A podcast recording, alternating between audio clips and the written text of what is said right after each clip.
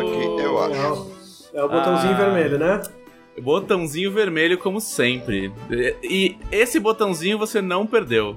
Esse botãozinho está aí é, no lugar que ele deveria estar. Ao contrário de coisas na sua biblioteca, né? Hoje, hoje nós começamos aqui o, o pré-show do podcast falando de coisas que a gente perdeu em mudanças das nossas casas. E aí a gente ficou chocado que a Camila se mudou 16 vezes. Não, entre 14 e 16 vezes. Eu me mudei Não, você já perdeu a conta, Camila. Esse é o Não, eu tenho nível que da parar, mudança. eu tenho que parar e botar no papel quantas vezes eu me mudei. Ela não É assim, sabe, ela, ela não tem noção, ela se mudou três de oito Não. vezes. Mais ou menos isso. Minha família nunca teve casa própria. Então a gente sempre foi se mudando, aí pedia casa, aí se muda, aí se muda, aí se muda, aí os pais se separam, aí se muda de novo. E tipo, e a maioria dessas, tipo, é, é verdade. E quase todas elas dentro da mesma cidade, na verdade. A única vez que eu me mudei de um- pra cidade diferente foi quando eu vim morar em Porto Alegre. Mas, Mas em Porto Alegre você não vezes. se mudou nenhuma vez ainda. Tipo, você só se mudou não, para Porto não, Alegre. só me mudei pra Porto Alegre. Porém, isso implica que eu já perdi muita coisa em mudança. Assim, ó, per de perder caixas inteiras de coisas em mudança que desapareceu ou, sei lá, sumiu em algum lugar do tempo e espaço. Eu perdi. eu- uma das coisas que eu perdi numa das minhas mudanças, eu sei até em qual mudança foi, foi a minha coleção de gibis da turma da Mônica que eu tinha desde criança. É, devia ser umas duas caixas de gibi, pelo menos. E desapareceu na mudança. Foi muito triste, assim, muito triste. Eu me Mas eu perdi mudei. muitas coisas já. Eu me mudei três vezes em, em 2020. Eu, eu me mudei. Vocês- Ele começa, veem, né? ele começa falando, eu me mudei três vezes. Aí você pensa, ah, três vezes tudo Três bem. é ok, não é né? tanto assim. Não, em 2020. E quer falar de mim depois, olha só. Não, assim, eu me mudei, eu me mudei três vezes. É. né, No geral, assim, mudar de casa. Eu, eu conto a temporada que eu passei na minha avó, quando a casa da minha família tava reformando, como uma mudança, né? Mas assim, em geral, eu, eu, eu morei em quatro casas só. Né? E, e passei uma temporada na casa da minha avó. Então me mudei uma, duas, três, quatro, cinco vezes. Só que em 2020, eu tentei alugar um apartamento em fevereiro, deu problema no apartamento. Aí eu tive que tirar meia mudança de lá, porque, tipo, comprei geladeira, fogão, micro-ondas, máquina de lavar, mandei entregar tudo lá. Aí deu um chabuzaço com a imobiliária e com o dono, que envolveu, tipo, BOs e advogados, uma coisa de louco. E aí eu tive que tirar as coisas de lá às pressas e não tinha pra onde ir. Fui pra casa da minha mãe. Fiquei na minha mãe até outubro. E aí me mudei pra casa que eu tô hoje. Então, tipo, eu tirei as minhas coisas da casa que eu morava, saí pra esse apartamento, pra tirar as coisas do apartamento pra ir pra minha mãe, pra tirar as coisas da minha mãe e vir pra casa que eu estou.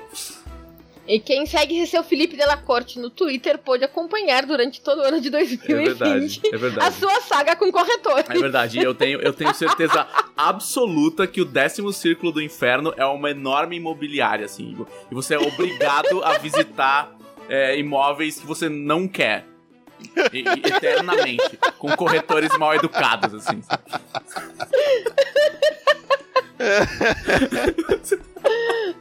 Rafa, o que, que foi que você perdeu na mudança que você tava falando e recuperou?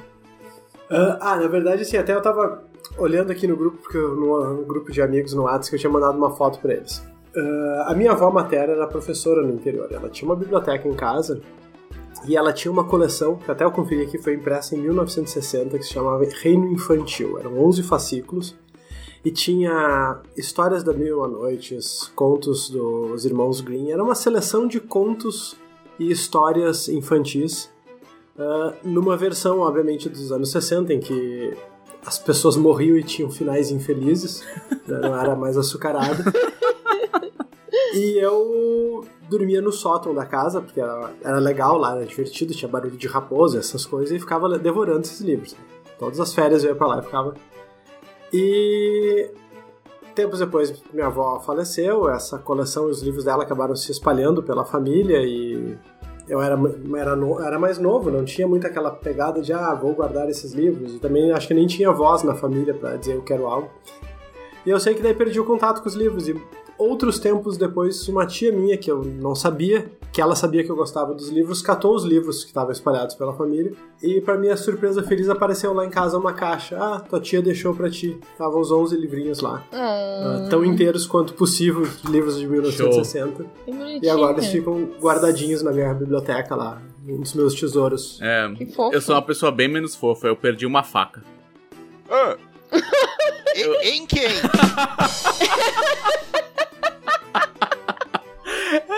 Eu, eu coleciono facas, gente. Eu coleciono facas eu- e quando eu viajo pra outros países eu compro facas. É, Caramba, e. sua viagem é complicada. É, então, mas são tipo. Ah, eu tenho uma história de faca depois. É, então, e eu tenho um estojo de facas que inclusive é um Tilenol gigante. Eu, tipo, não sei, eu- é uma história longa, mas eu tenho um estojo, e ele é um estojo grande, assim, tipo, feito de material duro, com zíper e tal, e ele tem o formato de um Tilenol. E aí eu achei que seria apropriado guardar facas num remédio pra dor de cabeça. É, bom, dependendo da dor de cabeça, a Nossa. faca resolve. Exato. Dependendo, dependendo de quem está te causando a dor de cabeça, a faca é uma solução. É, aí piadas à parte, eu tinha, eu tinha uma faquinha bem pequenininha. Ela é tipo um canivetinho, assim. Só que ela é de uma empresa fodona de faca, que é a SOG, e ela é de aço carbono, coisa muito louca. E, e eu lembro de comprar essa faca nos Estados Unidos, que eu fui numa loja que ela era escalafobética de caça, pesca não sei o que. Tipo, tinha, tinha hidroaviões inteiros dentro da loja, tipo, sendo vendidos. Não era na Cabelas? É, Eu não lembro qual era o nome dela, mas ela era no interior de Iowa, cara. Então ela era uma loja bem redneck, assim. E. E aí eu fui num balcão de facas, que era gigante. E aí eu falei com o cara assim: eu queria uma faca. Sim, pra uso do dia a dia, né? Pra, tipo, não precisa ser grande. Quero poder carregar ela comigo pra abrir coisa, né? Poder. Poder ter, Tipo tipo, uma, uma lâmina à mão, assim, se precisasse dela, tipo, pra fins não violentos. Aí o cara, o cara do balcão de facas enfiou a mão no bolso da camisa e tirou essa faca e falou: Ah, tipo essa aqui? Eu não fiz mais perguntas, porque se o cara que vende as facas tinha essa faca no bolso dele, é claro que é essa faca que eu quero. aí, aí eu comprei essa O faca. cara que vende. O cara que vende facas deve entender um pouco do assunto, né? E eu perdi essa faca, porque eu usei ela muito pra abrir as caixas tal, então as coisas foram, né, sendo uma caos e tal. E aí eu fui achar essa faca, tipo, na verdade não foi eu que achei, meu pai, sem querer, o que eu duvido, colocou a faca na- nas ferramentas dele e levou pra casa dele. Ah. E aí, Muito sem Passei querer. um mês quase falando, minha faquinha, meu Deus, perdi meu item mágico, assim, sabe? E aí ele foi encontrado, eu fiquei muito feliz, e aí a minha mãe ficou muito preocupada que eu fiquei muito feliz que eu achei uma, uma lâmina afiada. E Ok. ta- talvez ela esteja cogitando Ó, terapia. É, devia ter continuado terapia pra ti há muito tempo, vamos combinar, né? caramba. Ah, não, então agora eu, vou que- agora eu vou querer contar uma história de uma coisa reencontrada também, que não é, não é essa que eu estava guardando, que eu tô guardando pro final, mas essa, essa também é boa. Quando eu era criança, eu tinha os bonequinhos de super-herói da Marvel. Que, que eram. Eles ficavam em pé em cima de umas plataformas, era, era bem comum na época você ter uns Da Gulliver, não era? Ozominho, da Gulliver, isso. Os Isso, esses aí Ozominho, Ozominho, Ominho. chamava de Ozominho. Todo mundo É, chamava e de o Ozominho. surfista prateado era o único que não tinha plataforma, porque a plataforma era a prancha Era a dele. prancha dele, exatamente. Isso. Era, era a única que a prancha era oficial, fazia parte do, do boneco. do boneco. Aham. Eu tinha alguns, não, não muitos. E eu gostava. E a minha família, quando a minha família se mudou para a primeira casa própria, que nós, nós construímos, nós ajudamos a construir, então sempre tinha obra lá em casa e tinha um monte de areia na frente da casa, onde eu, onde eu ficava brincando com meus bonecos. E tinha o boneco do Hulk, que uma das grandes revoltas da minha infância é que o boneco do Hulk era azul. era um diacho do boneco do Hulk. Não, todos os super-heróis é porque eles não tinham. é, pelo menos aquele modelo que eu tinha, eles não tinham pintura. Eles eram todos modelados em plástico da mesma cor. O surfista prateado era em plástico prateado. Então fazia todo sentido do mundo. O Capitão América também era em plástico prateado, não fazia sentido nenhum. E, e, e tinha alguns super-heróis com umas cores muito trocadas. O Homem-Aranha era cor de laranja. Era, e, e, e, o Hulk era azul. Era tão simples fazer o Hulk num plástico verde. Qual era o problema? Mas tudo bem. Mas é, é que eu acho que era a safra que vinha o boneco. A safra? Pode ser. era o ah, eles faziam do plástico que tava sobrando. Não sei. Eu só sei que eu tinha um Hulk azul. Mas, gente, é muito isso. Eu perdi esse boneco do Hulk. Nem lembro em que condições, se eu senti falta dele. Um dia ele desapareceu. Aí os anos se passam. Os anos se passam e meu pai está quebrando um pedaço da parede para colocar um doutor de luz quem está emparedado no ponto onde ele está martelando. Olha. Exatamente ali, ele desenterra o boneco do Hulk. Mano. Com o qual eu brincava no monte de areia de construção. Em algum momento o Hulk foi misturado no cimento e usado para cimentar a casa e ficou emparedado ali por anos e anos e um dia o meu pai desenterra o Hulk E o parede. Hulk inteiro, como deve ser. O o Hulk inteiro. Que é um Hulk que nem a Marvel imaginou, que é o Hulk azul. O Hulk azul. é, é, acho que tem Hulk de todas as cores no universo Marvel agora, menos azul. Eu não sei, não estou informado se existe um Hulk azul. Já tem tanto Hulk. Mas um ah, Hulk olha. Azul... Assim, eu garanto que nos camelôs tem de Nos tudo bootleg é da vida. Certamente é, tem assim, ó, de todas vindo, as. Vindo de forma. Vindo de. vi- vi- cópias ilegais vendidas no Brasil, eu garanto que tem de todas as cores. Outro dia eu vi um camelô que tinha um set de bonequinhos e no set de bonequinhos tinha um Batman, um Homem-Aranha, um Power Ranger e um Ben 10. Nossa. Eu olhei e vi, não, não dá pra ser menos oficial que isso! Cara. Não tem como ser mais pirata que isso! Não é, não é possível! Ai, você lembra o nome que ele deu? Tipo, tá- tinha um logo lembrar, de alguma coisa. Ah, eu amo bootleg. Deve ser alguma coisa tipo Power Hunters. É, é, é, é Harry Potter. É, não, pra completar, você podia chamar Harry Potter, né? Disney Princess.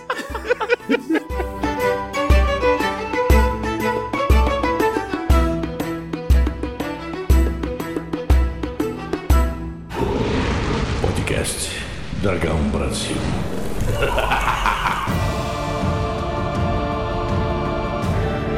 Esse é o podcast da Dragão Brasil, a maior revista de RPG e cultura nerd do país. Ê!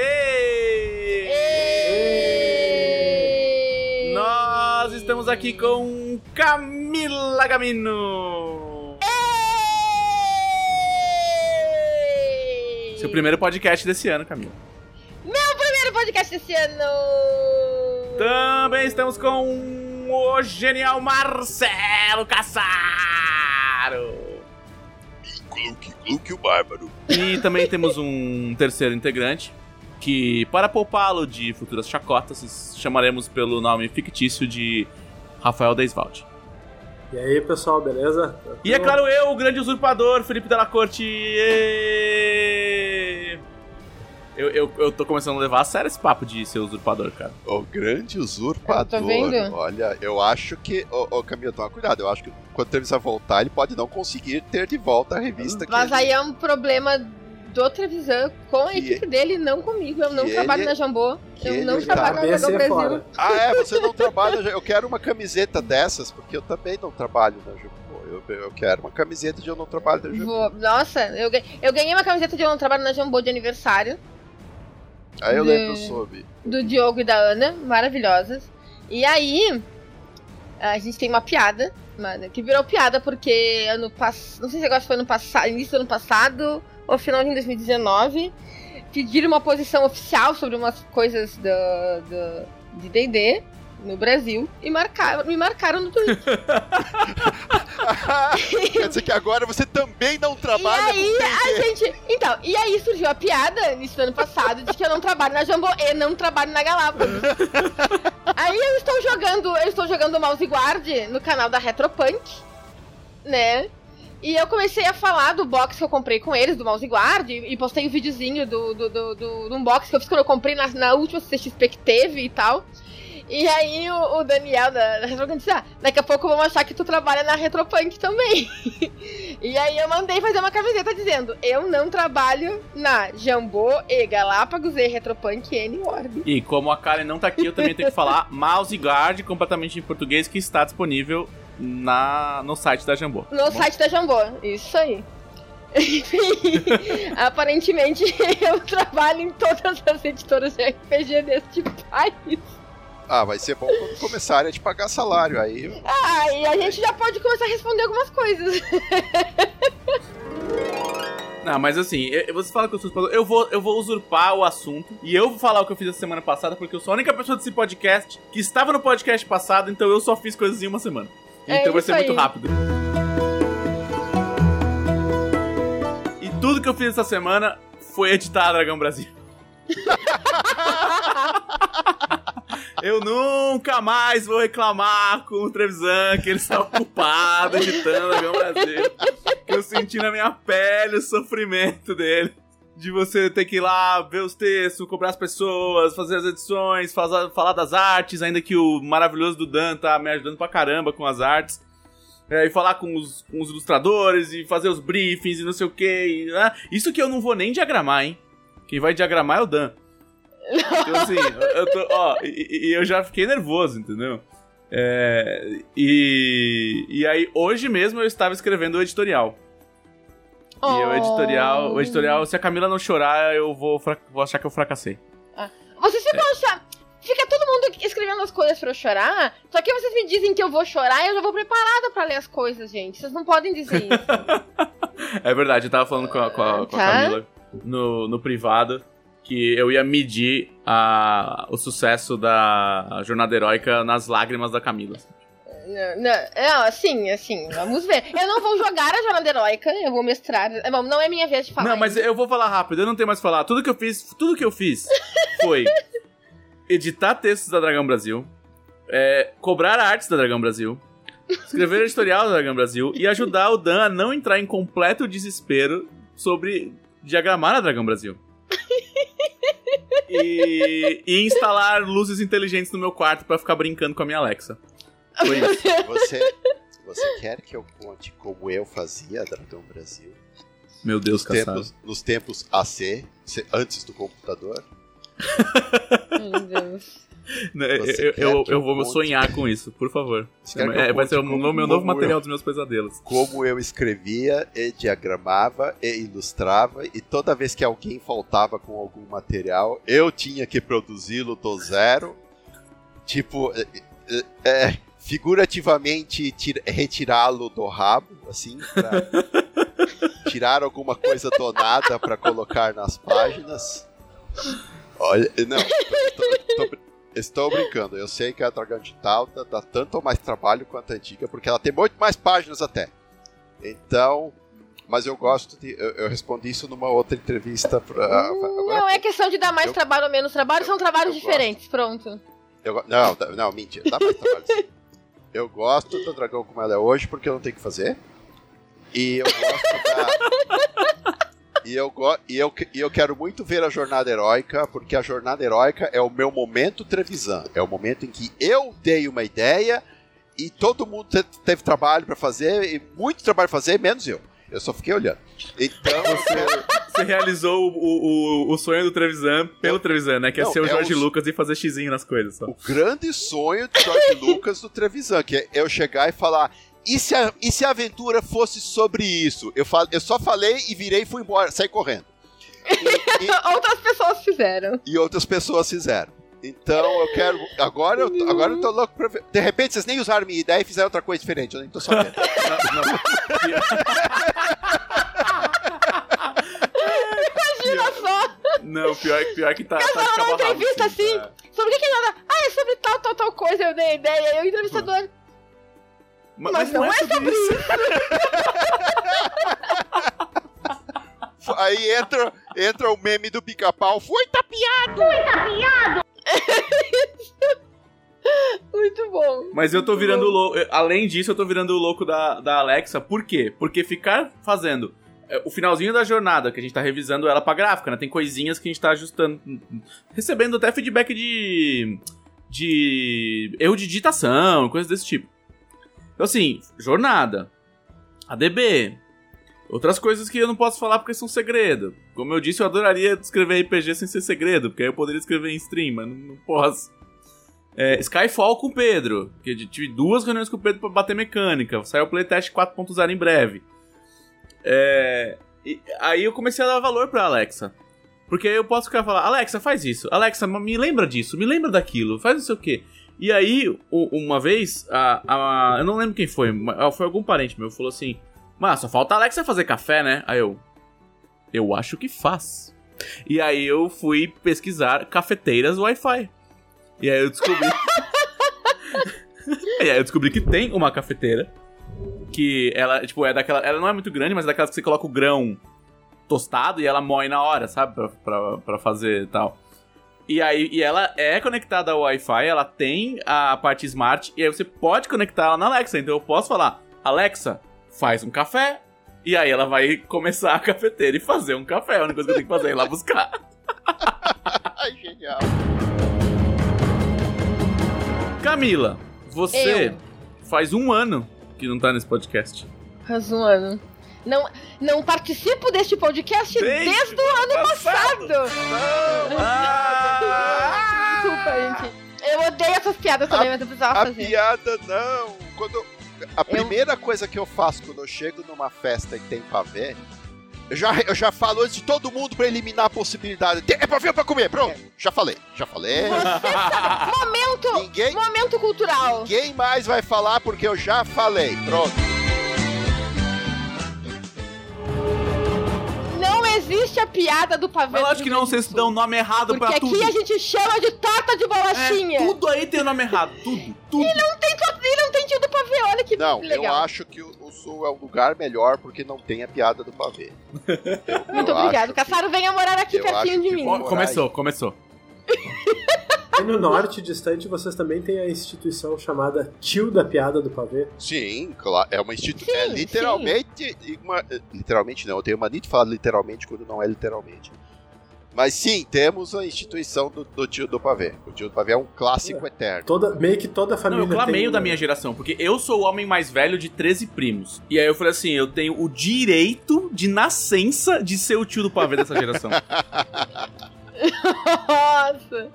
Então, o que eu fiz nesse um, um ano que eu estou longe do podcast, eu fiz muita coisa nesses últimos, nesses últimos tempos. Ah, a primeira coisa que eu deixei aqui registrada é que eu vou mestrar a Jornada E- Heróica. Ei, Mas eu não vou apenas mestrar a Jornada Heróica. Eu caí na trap de mestrar a Jornada Heróica para três grupos diferentes! Oi?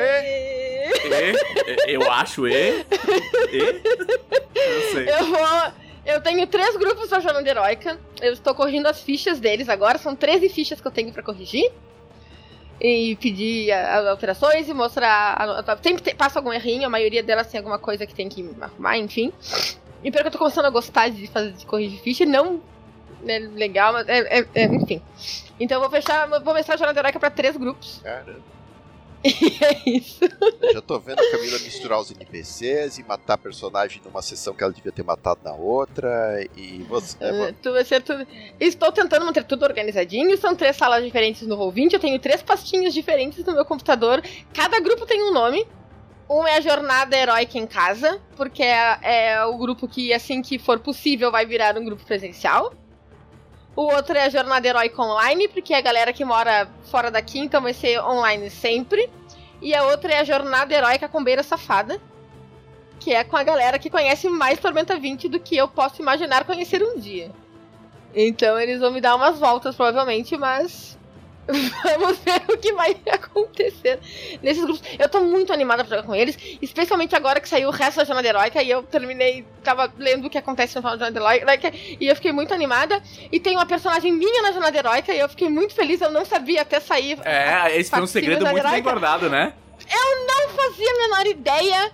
A Lisla Céu Negro, uma personagem minha que eu joguei numa campanha do David de Benedetto, ele escreveu a parte 5 e eu não sabia que ela ia aparecer. E, então, os meus jogadores terão o privilégio de ver Lisla sendo interpretada por ela mesma. E se eles chegarem até lá. Enfim. E eu tô muito animada com a jornada heróica. Mas você já falou de Jornada Heróica sem mim semana passada, e eu sei porque eu ouvi. Eu. Eu fiquei muito indignada. Você fala de perucas sem mim! Perucas de cosplay sem mim! Vocês jamais serão perdoados por isso! usurpada. Nossa, demais! Muito chateada. Fiquei muito chateada que falaram de perucas e eu não estava presente. Mas. Eu não estava presente por um motivo muito chato. Eu estava, eu estava sendo dopada, fazendo exames. Mas eu queria falar, na verdade, de uma coisa muito legal que aconteceu. Ah, quem me acompanha no Twitter já sabe. Quem joga na guilda comigo também já sabe, porque a gente fala disso o tempo inteiro. Mas a minha personagem na guilda de Tormenta 20 que eu jogo chegou ao nível 20. Aê! Ó, ó, ó, ó. Ah, junto com outros três personagens, nós fomos os primeiros quatro personagens da guilda a atingirem o vigésimo nível. Foi muito legal, foi muito emocionante. Foi numa aventura inspirada em Monster Hunter. Que o, o nosso mestre é apaixonado por Monster Hunter. E foi muito legal, assim. Foi, eu me fiquei emocionada e todo mundo falou um pouquinho. E foi muito legal, enfim. Só que, o que acontece? As aventuras não terminaram. Pelas regras da guilda, o que acontece? A gente deixa os personagens, eles vão pro hall da fama da guilda, nível 20, e as fichinhas ficam guardadas. E nós fazemos um novo personagem no nível 3, que é o nível que nós começamos lá, para começar a upar esse personagem de novo. Primeiro que é uma dor. Na sexta-feira eu joguei com um personagem de nível 20. No domingo eu joguei com um personagem de nível 3. E a dor de jogar com um personagem que não faz quase nada foi demais. Foi muito triste. Tu olha aquela ficha que cabe anotada na palma da tua mão e diz: Não tenho mais nada pra fazer. Não tem mais nada. Não sei mais nada. Minha vida é uma mentira. Não, a minha. a- a- antes de eu falar da minha personagem anterior, eu vou falar da minha personagem nova, a Tigan. A Tigan, ela é uma anã clériga de Chats que tem problemas muito sérios de controle de raiva. Ela foi expulsa do exército por causa disso, pelo seu temperamento. Se afogou nas bebidas anãs e foi resgatada por um clérigo de Tiates que convenceu ela que ela merecia uma segunda chance de ser fazer alguma coisa importante na vida dela. E ela resolveu se devotar a Tiates e ser clériga de Tiates. Só que ela continua com problemas de controle de raiva. Então, o objetivo dela é não bater em ninguém. Ela é, ela é clériga de suporte, né? De, de buff e debuff. O, a- a- o objetivo dela é não bater em ninguém. Já foi muito difícil, porque teve uma, Sylvie, uma um, um Sylphid me chamando de Rini ontem, na mesa. É, então a, a, a oração principal dela é Tiates, dá-me paciência, porque se me der esforço eu vou matar um. E assim ela tenta manter o controle. né? Então eu sou muito animada com a Tigan também, foi muito legal jogar com ela ontem. É, eu consegui converter um personagem ateu, inclusive, ontem. Um, um personagem não, um NPC ateu. Foi muito divertida mesmo ontem com ela, foi a primeira vez que eu joguei. Mas eu quero falar um pouquinho da minha personagem de nível 20. Porque na verdade vocês meio que já conhecem ela. Porque ela é uma versão da Taliandra do Lágrimas da Dragoa Rainha. Então, quando eu, eu entrei na eu, eu fui montar o personagem na guilda no dia seguinte que terminou o Lágrimas.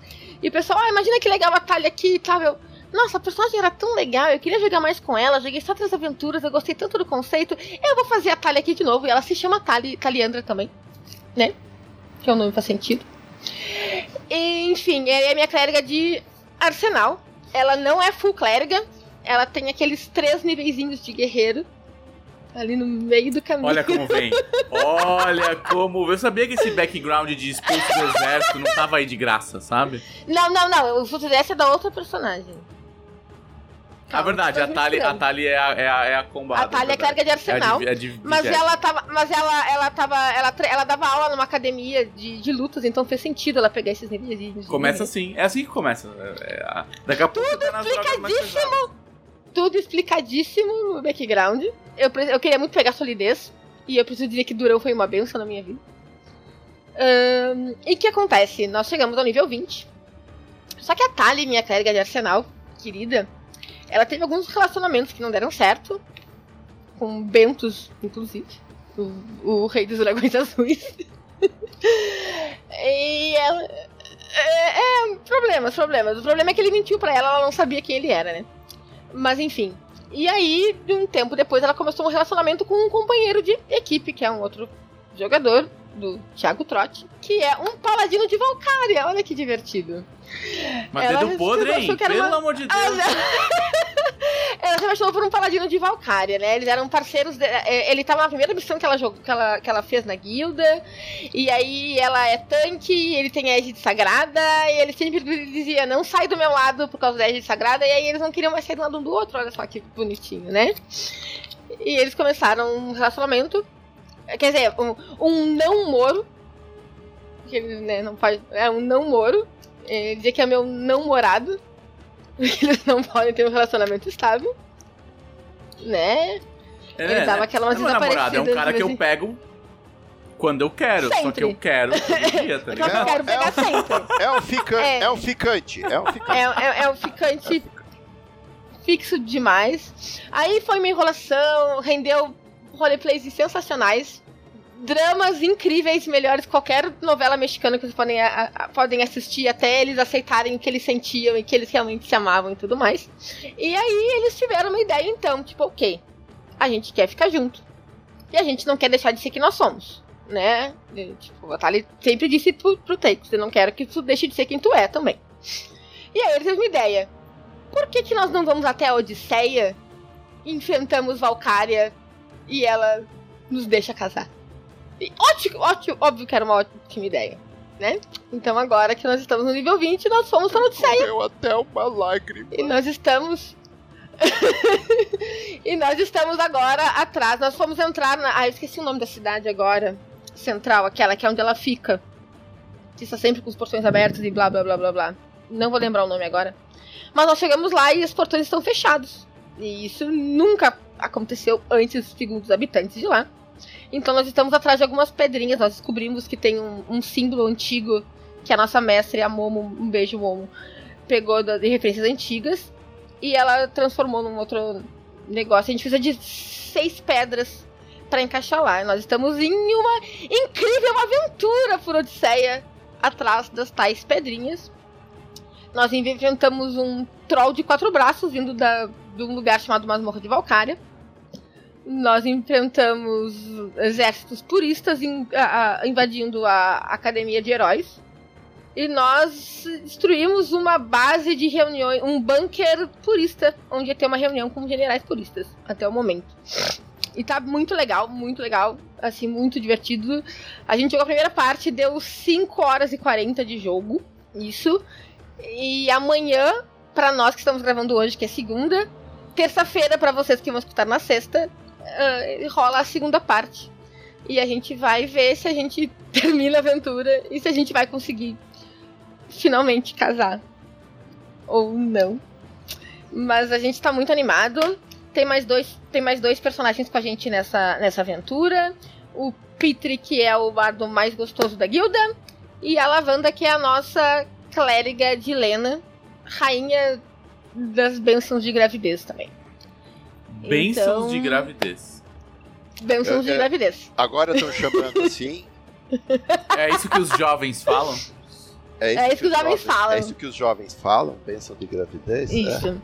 E aí tem, a, tem uma NPC, que tá uma NPC que não é bem NPC, que é a Aaron, que é a Ladina, que é a melhor, a melhor amiga da Tali, que é a personagem da Momo, que é quem tá mestrando. E eu falei pra ela, olha, eu queria que a Aaron tivesse na missão também, porque elas são melhores amigas, né?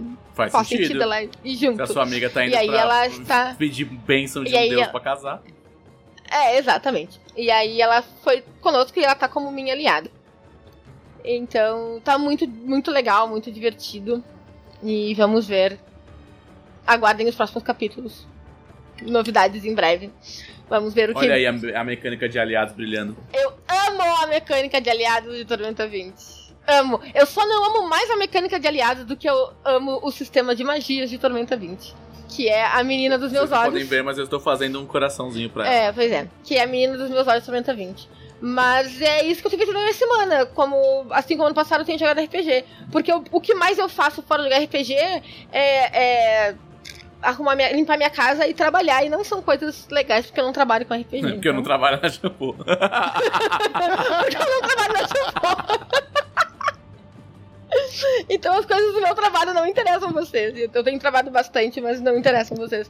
Mas é o que eu fiz na minha última semana, ó. Estou animada com, a minha, com os meus personagenzinhos.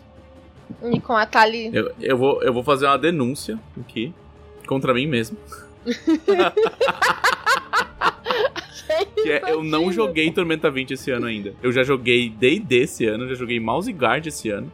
Eu já joguei 3DT esse ano, mas eu não joguei Senhor Felipe Della Corte. A minha, eu não tenho nenhuma mesa. A- as minhas mesas de Tormenta 20 Tem a acabaram. guilda, então o senhor vai vir jogar comigo na guilda agora que nós, nossos personagens finalmente têm um Agora que você deu a volta, né? É, Agora, agora você que eu dei a fez o volta. reset. A gente pode jogar junto. E é isso aí. E é isso aí. E é isso que eu fiz na minha semana. Joguei RPG. Fui desafiar uma deusa. Vamos, eu, eu eu quero chegar nesse momento de desafiar deuses em Tormenta 20. Eu cheguei, é bem legal. Tem, eu- eu tenho um grupo de amigos pedindo pra eu mestrar a Jornada Heróica, talvez eu mestre a Jornada Heróica pra eles, porque eu acho que assim, eles são a, a minha primeira mesa de RPG. Tipo, a gente começou a jogar junto, a gente tinha. Assim, é, o pessoal tem idades diferentes, mas tipo, o mais novo na época tinha 10 e o mais velho 13, sabe? E, e a gente ainda joga junto de vez em quando. Então eles falaram: Meu, é a, é a tua primeira aventura publicada. Você, você tem obrigação moral de mestrar ela pra gente. E errado eles não estão, né? Não, nem um pouco. Se o senhor morasse aqui, eu cobraria também. Senhor Rafael Desvalde, senhor que também não vem nesse podcast desde o ano passado, o que, que o senhor tem aprontado? Assim, essa minha semana, a, a Camila falou porque eu joguei, fiz e aconteci, subi de nível, baixei de nível. Eu me senti tipo assim, ah, tipo, ela tá se divertindo, eu sou operário, fiquei trabalhando nisso. Essa semana eu fiquei fazendo ficha de NPC. Hoje, inclusive, a última coisa que eu fiz antes de nós começar a gravação foi entregar as minhas últimas fichas do guia de NPCs. Yeah! É, mais uma missão cumprida. E terminamos tudo agora. Enquanto a gente tá gravando, o Guilherme tá revisando, mas basicamente minha semana foi fazer ficha de NPC. Eu tava meio que de folga. Ah, minha namorada ia, não, foi hoje foi o primeiro dia dela no emprego novo, então nós tiramos uns dias para descansar porque ia começar uma rotina mais complicada. E Acho que o ponto alto da semana foi que eu assisti um filme. Eu tenho essa coisa que volta e meia eu descubro coisas que o resto do mundo viu 10 anos atrás. Hum, essa coisa. E é, essa coisa, tipo, esses tempos eu vim assim com uns troços muito 1990 achando que eu tava super atualizado. E agora com o Disney Plus assisti Togo. Que eu não sei de quando é, mas não é novo. E achei muito bom, recomendo. Quem gosta de filmes da Disney e de cachorrinhos e ah, parcialmente históricos, parcialmente porque até onde eu pesquisei diz que o Togo, esse que é o cachorro protagonista, na vida real ele era muito mais ah, habilidoso do que aparece no filme. Eles tiveram que baixar um pouco o nível de poder para ficar mais realista. Cara, Mas é um, O nível de poder do é cachorro. um Foda, né? do cachorro. Inclusive, é, em 2011, a Time elegeu esse cachorro Togo como o animal mais heróico da história. Ô, louco. Então ele não era, não era pouca coisa. Então o filme assim, e, inclu- e é um dos dois ou três filmes em que o William Dafoe não é o vilão. é importante também é, é ver, é ver ele num papel em que ele sorri e faz coisas de mocinho. Mas recomendo, é um, é um filmaço, assim, é muito bom. E acho que meio que a minha semana. Ai, eu peguei um resfriado. Que bom. Uau, ponto alto. pratiquei resfriado.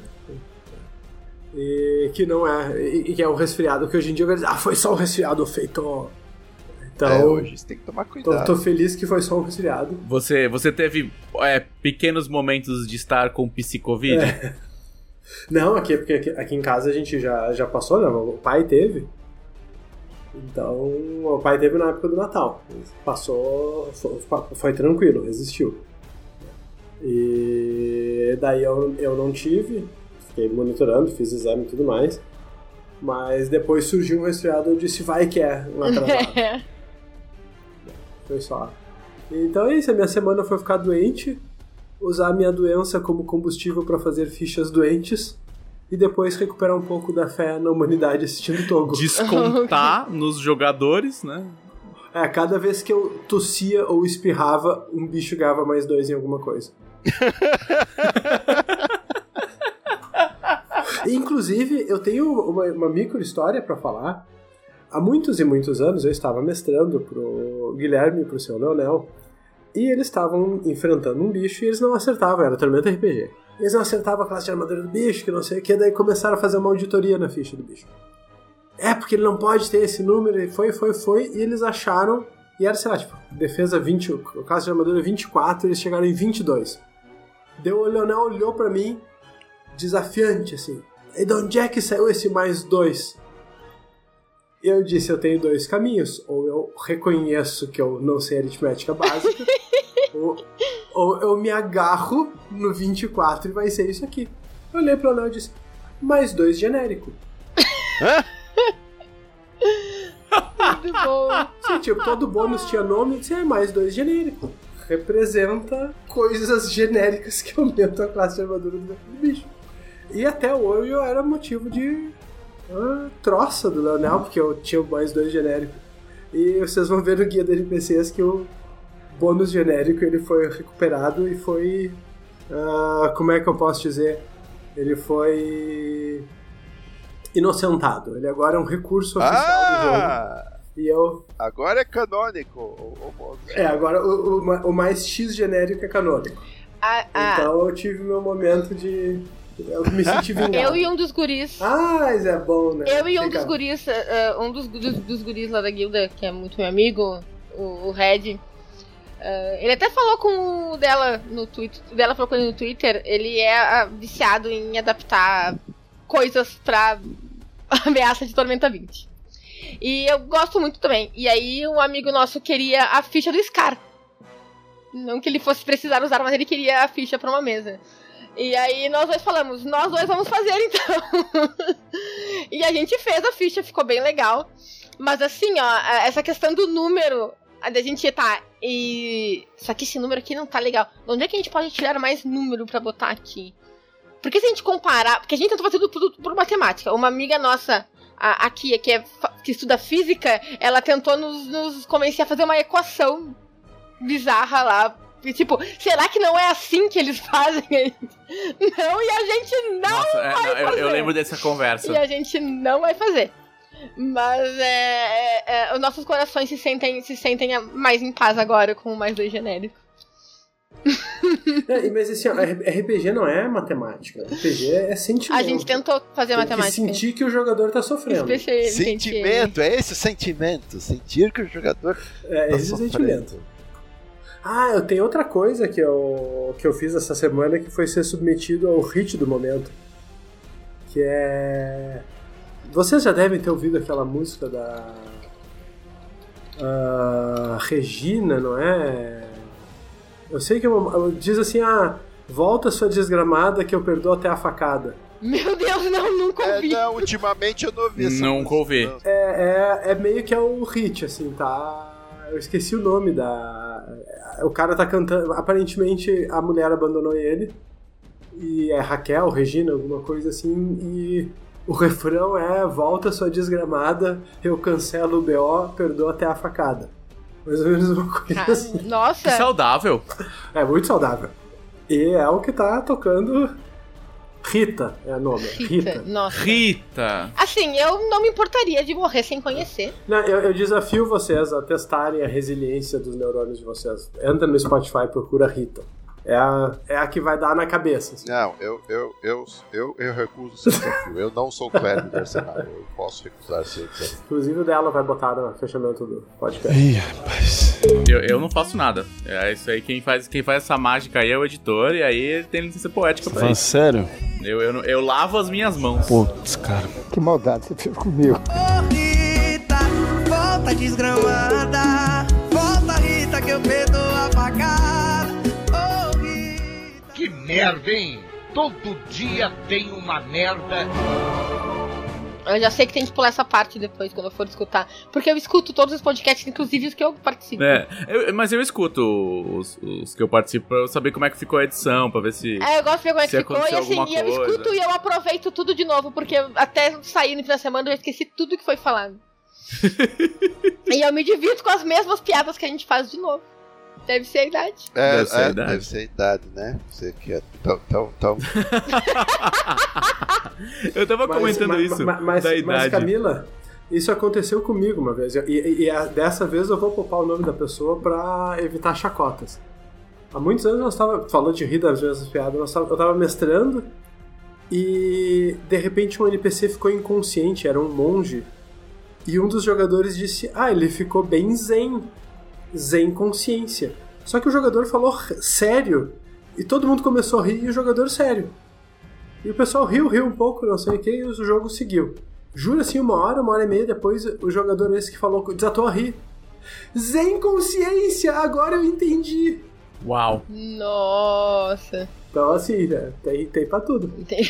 Vocês falam de para poupá-lo de chacotas, vamos chamá-lo. Vocês sabem que essa tradição começou na Dragão Brasil e era e era sobre um amigo nosso do, do- do meu dos meus primeiros grupos de RPG, o Oshen, que era o é do, do meu grupo atual de Pathfinder até hoje.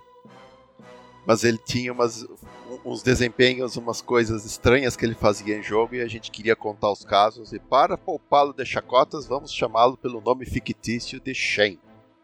Mas o nome não era fictício, era o nome dele mesmo. Assim, é o que a gente faz com o Rafa agora. Sempre que. Tanto é que eu fiz o post chamando as pessoas pra comentar no, no. fazer as perguntas do podcast e eu falei que hoje estamos eu, Felipe Della Corte, Marcelo Cassaro e mais um integrante que para poupá-lo de chacotas vamos chamar de Rafael Denizaldi. É, agora já bom. acabou. Virou, virou, Virou. uma, uma Virou uma maldição, tradição. quase. Agora. Não é nem uma tradição. É uma instituição, é uma instituição. que nasceu com o Shen lá atrás. Um abraço pro Shen, se ele estiver escutando este podcast. Ô, Shen, olá, Shen. Ó, a gente falou o que a gente fez durante a semana, mas tem, eu vou falar o que eu não fiz. Nós estamos no 18º dia do ano e não morreu nenhum personagem nas minhas campanhas ainda. Tô me sentindo fraco. Fraco, perdendo os poderes. Definhando. Aliás, aliás, eu quero só aproveitar, eu vou roubar uns minutinhos de vocês pra falar que eu já matei três personagens na minha vida daquele, daquele podcast até esse momento. Ah, você matou três personagens da. da, da, da- do, não, peraí. Mestrando. Mestrando, eu mastre- matei três personagens já. O primeiro foi muito doloroso, eu fiquei muito chateada. Acho que mais chateada do que o menino que perdeu o personagem. O segundo já não fiquei tanto. Tá vendo? Está Endurece o perdendo- Já coraçãozinho. está ba- banalizando a violência, já está perdendo É. a sensibilidade.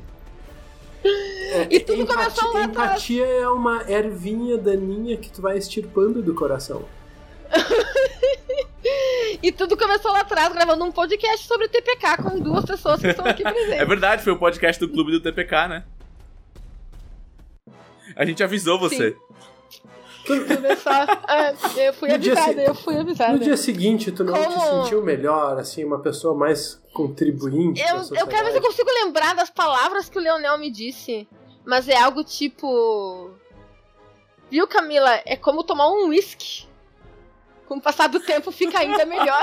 A primeira vez você dá uma engasgada, acha que queima tal, depois. Mas. Né. Eu precisava só fazer essa contribuição. É, Clarei minha desde a- boca novamente. Desde aquela gravação até hoje, eu acho que só morreu um personagem. Já foi melhor, hein, Rafa? Era o Rini Ladino. Já foi, foi melhor. Mas eu matei com requintes de crueldade. Eu deixei o jogador ficar ah, rolando os testes pra estancar, sem saber o dano que ele tava tomando. Nossa. E daí. E daí, quando ele finalmente estancou, já fazia uns 20 de vida que ele tava morto. E ainda o pessoal ficou matando os bichos pra conseguir chegar nele. Depois que eles gastaram as curas e conseguiram uma rodada olhando, ele disse, ah, Ele esse parou, tá- ele, ele estancou, parou de sangrar porque o sangue acabou, né? Não tinha mais Vazou sangue no tudo. corpo. Caralho. Já tava Caralho, seco, Rafael. já tava. Lembre-me de não jogar RPG com você mestrando. Mas em minha defesa, quem é que joga? O cara jogava de Rini, Ladino, como se fosse um tanque. Ele ia pra frente. É, aí não, não dá muito certo. Aí a expectativa de vida é. O único, Só da pessoa jogar de Rini, ela o não único Rini ladino possível é o atirador de facas, que é uma, uma build que eu estou guardando com muito carinho no meu coração ainda. Nossa. Eu, te- eu, tenho uma build, eu tenho uma build que eu tô agora. Inclusive eu apresentei pro Gui hoje porque eu quero que alguém mestre pra mim. É um anão feiticeiro, herdeiro do dragão, que usa um machado de duas mãos. Vai bater com arma mágica, carisma, vai ser lindo. E o nome dele vai ser Anão Delon. Ah! Nossa. Não, eu pus a, a minha build mais maldosa Que eu pus em não, prática é já numa 20 mesa poucos, que é é, ainda tipo, tinha acabado de fechar o arquivo e tal. Foi uma mesa em outubro, acho, setembro. Que é a minha build de Príncipe da Disney. É, o, o- o nome da build é Príncipe da Disney. Que é, é um. Eu estou guardando. É nobre, bardo e paladino. Que obviamente canta.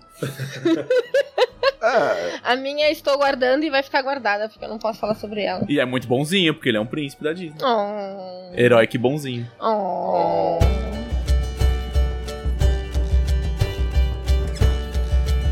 Falando em coisas heróicas e paladinescas, senhor Marcelo Cassara. Não, eu estava aqui quietinho esperando que me esquecesse de perguntar da minha semana. eu, eu teria conseguido se não fossem esses garotos intrometidos. Maldita criança cachorro barbada. do- E esse cachorro Esse do filme cachorro. da Disney? Eu, eu acho que. Eu, eu até ia comentar, esqueci, mas ah, eu tenho vários círculos sociais muito diferentes um do outro, e é muito engraçado porque na Jambô, assim, no círculo, no círculo da Jambô e, e- e correlatos, eu geralmente sou o mais novo na sala, e é uma sensação muito estranha pra mim. Porque eu sou, eu sou mais novo que a Camila. E isso é muito esquisito. Porque nos meus círculos, ou todo mundo é meio que da minha idade, todo mundo tem 30 e pouquinho, ou tem uma galera mais nova. E isso me deixa muito. muito- sei lá, pra mim, é, quando eu começo a olhar, eu falo, ué. Sim, mas é, nos meus círculos também, é, eu sou uma da. é, é, Só que eu sou mais nova que a maioria das pessoas nos meus círculos da galera da Jambô e afins, assim. Lá na guilda tem o quê? Quase 300 pessoas e eu sou mais velha. É isso, tá vendo? Mas, seu Caçara, continue, por favor. Então- te interromper pra esse Eu não. momento. Não, não interromparemos os. Eu, fico, mais. eu não, eu olho para as pessoas que, que ficam. que chegam falando: Nossa, Dragão Brasil, eu lia quando eu era criancinha, que nostalgia! E eu já olho com ódio. E a pessoa tem, tipo, a minha cara, né? Barba meio grisalha. Não, o cara é casado com dois filhos. Eu, joga, eu lia suas coisas quando eu era criancinha. Aí eu, me, aí eu me, me vejo assim, escrevendo a Dragão Brasil na parede da caverna. Rupestre. A dragão rupestre. é. Ai, minha semana? Peraí. Então, a minha se- como eu não faço podcast semanal com vocês, eu, e- eu, não, eu não guardo meus eventos da semana, e as minhas semanas são todas muito iguais, gente, de verdade. Eu sou, eu sou muito chato, porque eu sigo rotinas e meus dias são todos muito parecidos, tão parecidos quanto eu puder mantê-los, então meus dias são todos iguais. Eu, eu me levanto às 5. Eu, eu já faz uns anos que eu me levanto às 5 pra. que eu já explico.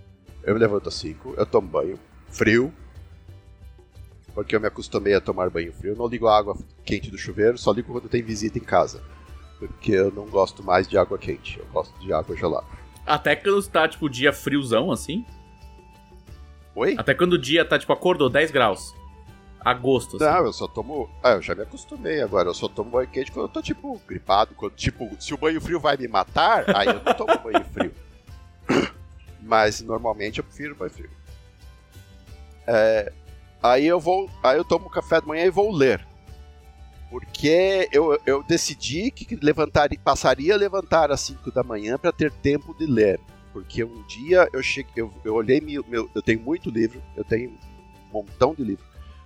E um dia eu fiz uma conta rápida, eu cheguei à conclusão, pela velocidade que eu andava lendo meus livros, eu teria morreria de morte natural muito antes de ler tudo que eu tinha. E eu fiquei muito deprimido. Esse- esse- Lógico. Isso me deixou, isso me deixou muito deprimido. Eu falei, eu vou ter que arrumar tempo para ler. Como é que faz? Eu tenho as mesmas 24 horas das outras pessoas, então eu, eu tenho que extrair tempo, eu vou dormir menos. Leia enquanto eles dormem. É isso. Eu, eu, eu, eu, então eu, aí então eu leio até às 7. Agora eu estou acabando de ler os contos do Conan, a, a, a trilogia, os três volumes da Pipoca e Nankin, que que estão muito bons. Tô quase acabando de ler o último conto do Conan. É, aí eu começo a trabalhar a partir das 7. Normalmente é fazendo turma da Mônica. Da Mônica Jovem e da Moço. Aí eu trabalho até. Eu não, eu não tenho costume de almoçar. Pera, você Eu não tem falando. costume de almoçar. Não. Eu almoço, eu almoço socialmente. Eu almoço quando tem. Quando, quando, eu, quando eu vou almoçar com alguém, aí eu, almo, aí eu como, porque eu também não vou ficar sem comer nada. Não, então, mas é assim, você, você não come ou você não almoça? Porque, sei lá, ah, vou comer um pão aqui. Então. Ah, eu, ao longo do dia eu. Deixa eu ver. Ah, hoje eu comi uma pera e. E, e uma colher de amendoim. Certo. Isso, eu acho que chocada. conta. Eu acho que conta. Só, só pra contextualizar, são tipo seis e meia da tarde nesse momento. Aí, ma- então, eu, eu divido meu dia em dois turnos de trabalho para fazer coisas diferentes. Então, normalmente eu faço Mônica na metade do dia e agora na, na- e na outra metade eu faço outra coisa, que normalmente é Tormenta. Normalmente é dragão, normalmente é alguma coisa não relacionada com o Mônica. Hoje está sendo gravar esse podcast aqui e uma entrevista que eu dei mais cedo. Aí no final do dia, lá pelas. Como eu preciso fazer exercício, porque senão eu vou virar um bujão na pandemia aqui. Como? Ah, vai comendo uma pera e uma punhada de amendoim. Eu vou. Vai. Eu viro, eu tenho problemas de metabolismo. Eu viro um bujão comendo só isso. E aí eu vou nadar na piscina do prédio. Porque é um esporte que eu posso fazer sem risco de, de, de corona. Eu não quero entrar na academia do prédio. E às, e às seis da tarde ninguém mais tem coragem de entrar na piscina, só eu. ok. Porque não é uma piscina aquecida. Então. Aí o meu dia de trabalho acaba. Aí eu, eu, vou, eu vou jantar, vendo TV. é é a única parte do dia que eu reservo para ver TV, uma hora por dia. Enquanto janto. Eu não vejo muita TV. Se, se tiver que ver um longa-metragem, eu divido em dois dias. E a partir das 8 da noite eu jogo Final Fantasy. Aí, a partir das 8 eu jogo Final Fantasy Online, que é o meu, meu vício atual. E fico, eu entendo, eu entendo o drama da Camila quando ela diz que começar personagem de novo do nível 3, depois que jogou nível 20, é muito, é muito triste, porque eu já tenho os personagens que chegaram no, no personagem chegou no nível máximo do Final Fantasy, mas eu comecei a upar outro. Aí você tá lá no começo da quest de novo. Todas aquelas coisas que você não pode fazer. Meu Chocobo, não tenho meu Chocobo ainda, como eu vou viver sem meu Chocobo? Estou andando com as minhas pernas como um plebeu. andando a pé, Sim! eu tenho que andar a pé, eu não tenho dinheiro pra me teleportar, eu tenho que andar pelo mapa esquivando dos monstros. Que eu nem posso matar também, porque eu sou fraco e eles me matam primeiro. E eu fico jogando até 10, 11 horas, aí eu vou dormir. E eu durmo muito bem porque eu durmo pouco. Então, dormir, as pessoas que não conseguem dormir, eu recomendo muito. Comece a levantar às 5, você vai ver como sono vem. É isso, é. O meu, o meu irmão, ele, tá, ele começou a levantar às seis pra ir na academia, que é o único horário que ele podia. E aí ele tá, tipo, ó, 10 e meia, tá com sono. Ah, mas é, é, é assim mesmo. Apesar que como eu sou velho, e eu tô ficando velho, e- e cada vez eu fico mais, ninguém vai ficar mais novo, ninguém vai voltar pro ovo. É, as pessoas não sabem. Você, você sabe as pessoas quanto mais velhas ficam, menos sono elas precisam. Eu, atualmente eu preciso de 6 horas de sono. Então, eu, meu pai ele dorme muito pouco, ele acorda às 4. Eu ainda chego lá.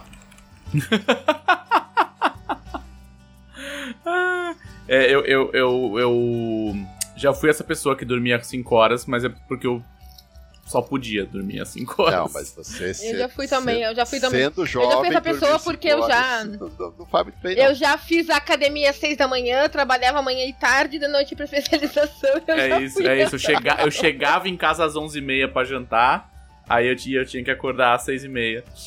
E aí eu não conseguia dormir quando eu tinha comido e tal. E eu ia dormir às duas. É, não, eu fiz umas maluquices assim quando eu era, quando eu era jovem. Eu fazia curso técnico de manhã, trabalhava de tarde com educação infantil e fazia faculdade de noite. E eu fiz isso por um semestre e não recomendo pra ninguém. No último, no último mês de aula, porque eu tava terminando o curso técnico, era o semestre final, eu dormi entre uma hora e meia e duas horas por noite, porque eu tinha que fazer os trabalhos. E Poxa. não é legal, pessoas, não é legal. Então, esse é, o meu, esse é o meu cotidiano emocionante. No meu terceiro ano do colégio, eu fiz o cursinho pré-vestibular junto. Então, eu estudava de manhã, fiz o extensivo de tarde e daí de noite sobrava pra ir trabalhar, porque tinha que pagar as contas. E daí eu descobri o café. eu cheguei até o terceiro ano do colégio sem saber o Eu que era também, café. eu não tomava café até fazer essa loucura toda. Ah, é verdade. Um dia, eu até vou, É até vou contar uma historinha pra vocês muito rápida. Quando eu tava no ensino médio, meu professor de física do terceiro ano, ele dava aula na minha escola que eu estudava, que era o Instituto Federal. Dava aula em outra escola, era diretor de outra escola estadual e fazia mestrado. E ele nos disse uma vez que ele dormia muito pouco e pra se manter acordado ele tomava Dorflex com café. Aí nesse- eu tava na faculdade fazendo curso técnico e, tudo, e, e tal e tal. E eu precisava muito entregar um trabalho muito importante. E eu tava muito cansada já. E porque eu vou dizer pra vocês, trabalhar com criança a tarde inteira também cansa bastante. Com crianças de 0 a 6 anos. E aí eu pensei, hum, vou testar. Tomei meio copo de café com um Dorflex. Não dormi, não precisei. Rendi muito, foi muito legal. No dia seguinte, fui tentar dormir. E quem disse que eu dormia? Eu fiquei duas noites e três dias sem conseguir dormir. Salada. Nunca, nunca mais na minha vida. Não façam essas coisas. Caramba. É legal. No, quando eu viajava pro. Quando, quando ainda se viajava, quando permitia, e eu, e eu ia pro Japão. Eu viajava pro Japão. E pro Japão tem aquela. O Japão é muito legal, mas tem aquela coisa. Aquela coisa amaldiçoada que, que o diabo inventou que se chama jet lag. E que e o Japão está a 12 horas na nossa frente e isso bagunça nossa cabeça. Então, até você conseguir aproveitar a viagem, demora um pouquinho. Enquanto a sua alma está atravessando o oceano a nado, até ela chegar, você fica meio zoado. E, mas no Japão eles têm, nas lojas de conveniência, eles têm uns energéticos bons, assim também, que você toma e pum, não, não- não dorme mais até voltar. Nunca mais dorme. Nunca mais dorme. Eles têm os. É que, é que no Japão as jornadas de trabalho são insanas, são desumanas mesmo. Então eles têm uns energéticos lá que funcionam. Que te deixam acordado. Não te, de- não te deixam vivo e saudável, mas te deixam acordado. Custa assim, 3, 4 dias de vida cada um? É. Custa. Mas funciona. ah, custa. Caçarinho, tu não ia falar, não tinha um, de um livrinho específico pra falar pra, Ah, gente? então, se entrar nos detalhes do que eu fiz na semana, eu dificilmente vou lembrar o que, a- a- coisas que eu fiz durante a semana. Eu assisti, deixa eu ver. Eu também eu fico assistindo seriado, eu assisti os episódios que faltavam do Star Trek Discovery. É, tem umas coisas que eu assisto por semana, assisto Ultraman, que tem no site da. no, no- no YouTube da. da Tsuburaya, que vem os episódios originais do Japão. Eu gosto de Ultraman. Eu, eu tenho 50 anos e gosto de Ultraman. E daí? E, e o que e o que eu postei na, no meu Twitter ontem, no Facebook, é que eu encontrei no sebo virtual que eu procurava há anos uma enciclopédia que se chama Os Bichos e que era a coisa que eu mais gostava quando eu era criança. é uma coleção antiga, originalmente é, é italiana. Ela foi publicada na Itália, depois traduzida e publicada aqui também no- nos anos 70. Na Itália saiu em 1970. Aqui, eu não sei em que ano foi, mas foi na década de 70 ainda.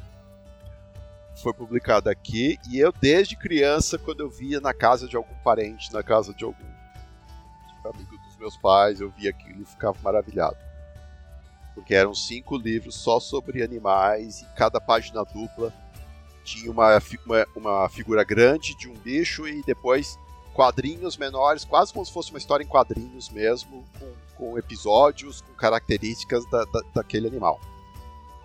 E tinha. Aí tinha, era temática, dos oceanos, da savana africana, da floresta amazônica. E o volume 5 era especial porque era sobre dinossauros. E eu era apaixonado por aquela parte. Gostava da, enciclopédia inteira, mas a parte dos dinossauros, aquilo fez, fez minha cabeça, fez minha infância. Porque eu queria eh, aprender os dinossauros, eu queria aprender a desenhar os dinossauros, as ilustrações eram fabulosas, era praticamente uma tela óleo cada um dos desenhos. Eu ficava tentando imitar aquilo, tentando copiar, eu nem sabia o que era tinta, o que era nada, eu ficava tentando imitar com lápis de cor e ficava puto porque eu não conseguia fazer igualzinho. E eu amava, amava essa enciclopédia. E, e- ah, então, nós não tivemos essa, essa primeira edição. Depois, nos anos 80, a Abril relançou isso em fascículos. Que você comprava um toda semana e depois encadernava. E eu ficava maluco esperando meu pai chegar do trabalho pra, pra, com mais um fascículo da semana que eu lia várias vezes e, e relia e tentava copiar os desenhos. E, e completamos a coleção, encadernamos a coleção. Em algum momento isso desapareceu também. Em alguma mudança. Ah, Tal qual o Hulk. tal, tal qual o Hulk. Isso desapareceu. E eu nunca mais vi. Não, não, não sei que fim levou. E eu estou feliz porque essa- depois de muita procura eu encontrei num sebo virtual os cinco volumes lindões. Quer dizer, eles estão tão inteiros quanto uma enciclopédia de 40 anos pode estar. Mas estão, in- mas estão inteiros, sem páginas faltando. E, ah, ah, eu tô vendo aqui, tem uma que o canto parece que o rato comeu. É o charme. Mas, mas está está legível, está lindona. Eu comprei, não foi barato. Ah, não foi barato. E chegou chegou anteontem e eu estou admirando porque e, e tendo ataques ataques agudos de nostalgia porque são as- os desenhos que eu via quando era criança. E se, juro que eu não sei que, de verdade que pessoa eu seria hoje se eu não tivesse essa coleção, porque eu me interessei por por arte e por ciência, vendo esses livros. Eu, quando eu era criança, eu gostava mais de livros de ciência do que de livros de, de histórias. Eu não lia é, ficção quando eu era criança. Eu lia livros de ciência. Livros de, livros de biologia, de geografia. nem- nem- história nem tanto, mas ciências naturais eu, eu era louco. E, e tentava desenhar os bichos que estavam nos livros e por isso acabei virando desenhista também. E, de verdade. Não sei que pessoa. Que fofo. Que pessoa eu seria hoje se não fosse esses cinco livros? Seria outra pessoa. Não seria o nosso caçaro, É. talvez. Muito louco isso, né? Que fofo.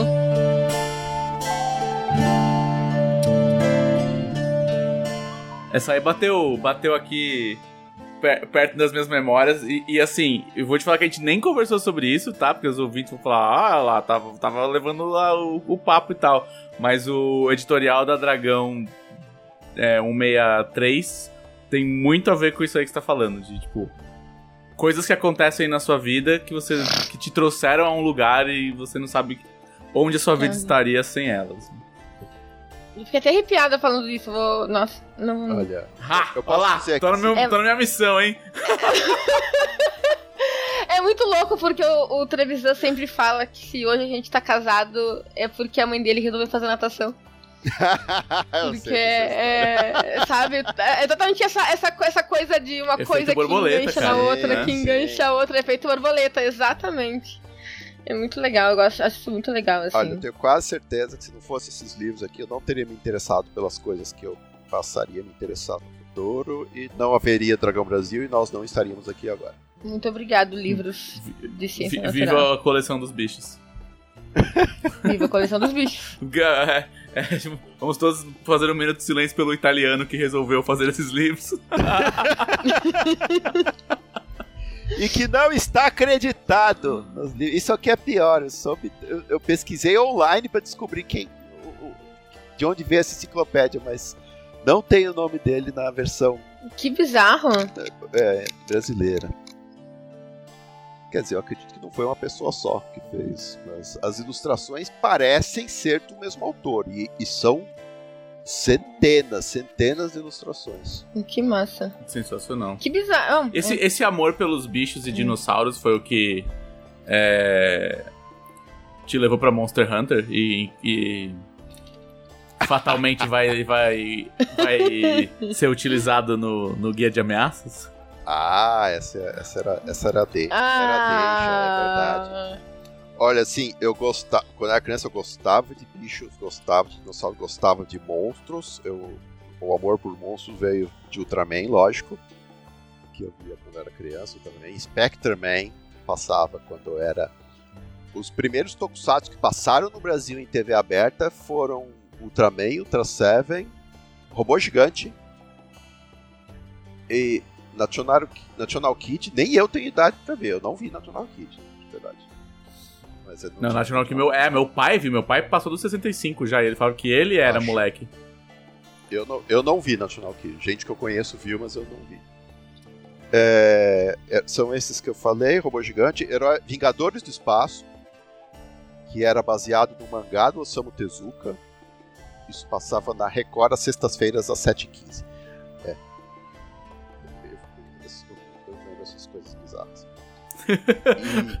É, é, lembranças muito pontuais, você não sabe por que ficaram, né? Lembranças muito específicas.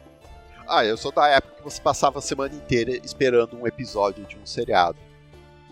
Então, e você ficava mesmo esperando. Hoje você te- os- hoje nós temos tantas opções que os di- falta tempo para aproveitar tanta coisa. Hoje o mundo hoje é muito diferente da minha época. Você tinha pouca coisa para ler, pouca coisa para assistir. A TV tinha três canais.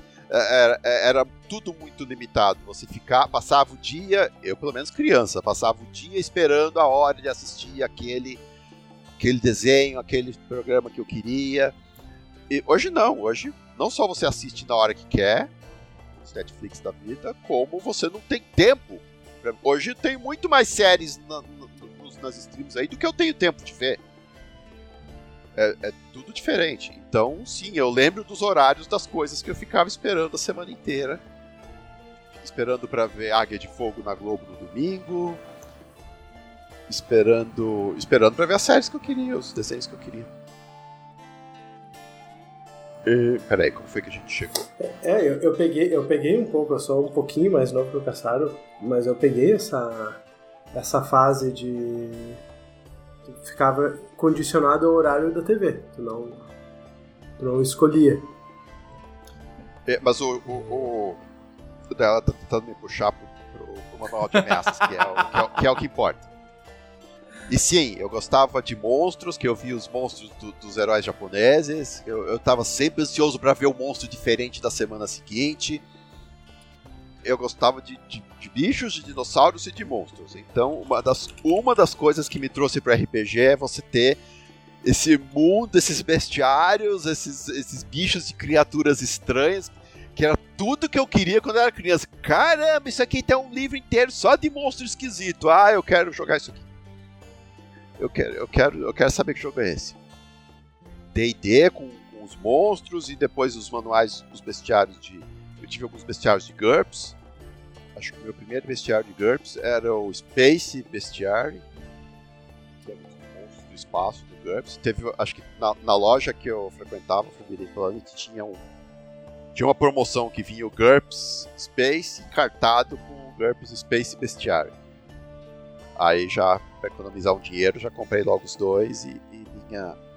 E era um livro só de monstros, de ficção científica. assim. Era muito bacana.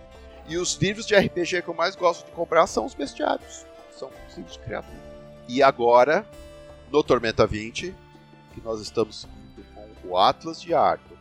e o livro de criaturas, o Ameaças de Arton, eu pedi pra ficar com ameaças.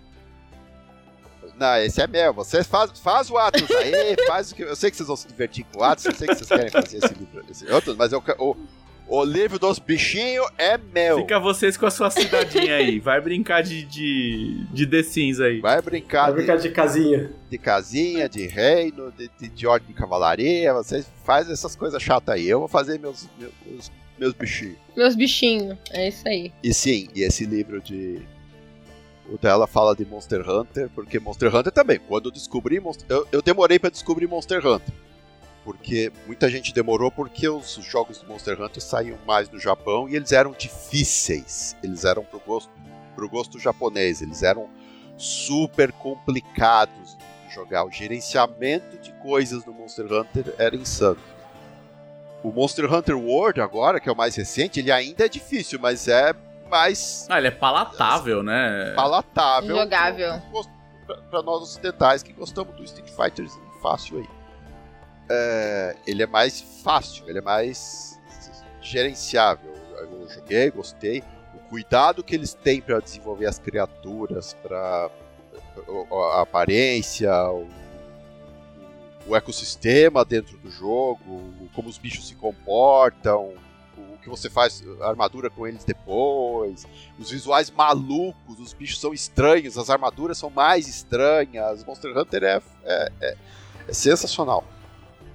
Vocês podem confiar que vai ter influência de Monster Hunter no, no- no Ameaça, sim. Com certeza. Nossa, o amigo meu vai ouvir isso, vai É. pular. Eu tava comentando, ele adaptou, se não todos, quase todos os monstros de Monster Hunter pra T20 pra poder jogar em Não, cima e ele não sabia que tinha saído na DB a- as armas e as coisas. Eu fui falar com ele no Twitter e ele falou: Nossa, eu acho que eu perdi essa, não sei o que tem, eu preciso ver de comprar e tal. Aliás, eu tô aqui falando de- desse tempo todo como se eu fosse fazer o livro sozinho, mas as pessoas que vão fazer o livro comigo estão aqui, que são o, o- o Felipe Della Corte, que praticamente me, me apresentou o Monster Hunter, porque eu também fiquei mais curioso pra jogar co- co- como- quando ele falava desse jogo. É o seu Rafael Osvaldo que sabe fazer ficha eu não sei.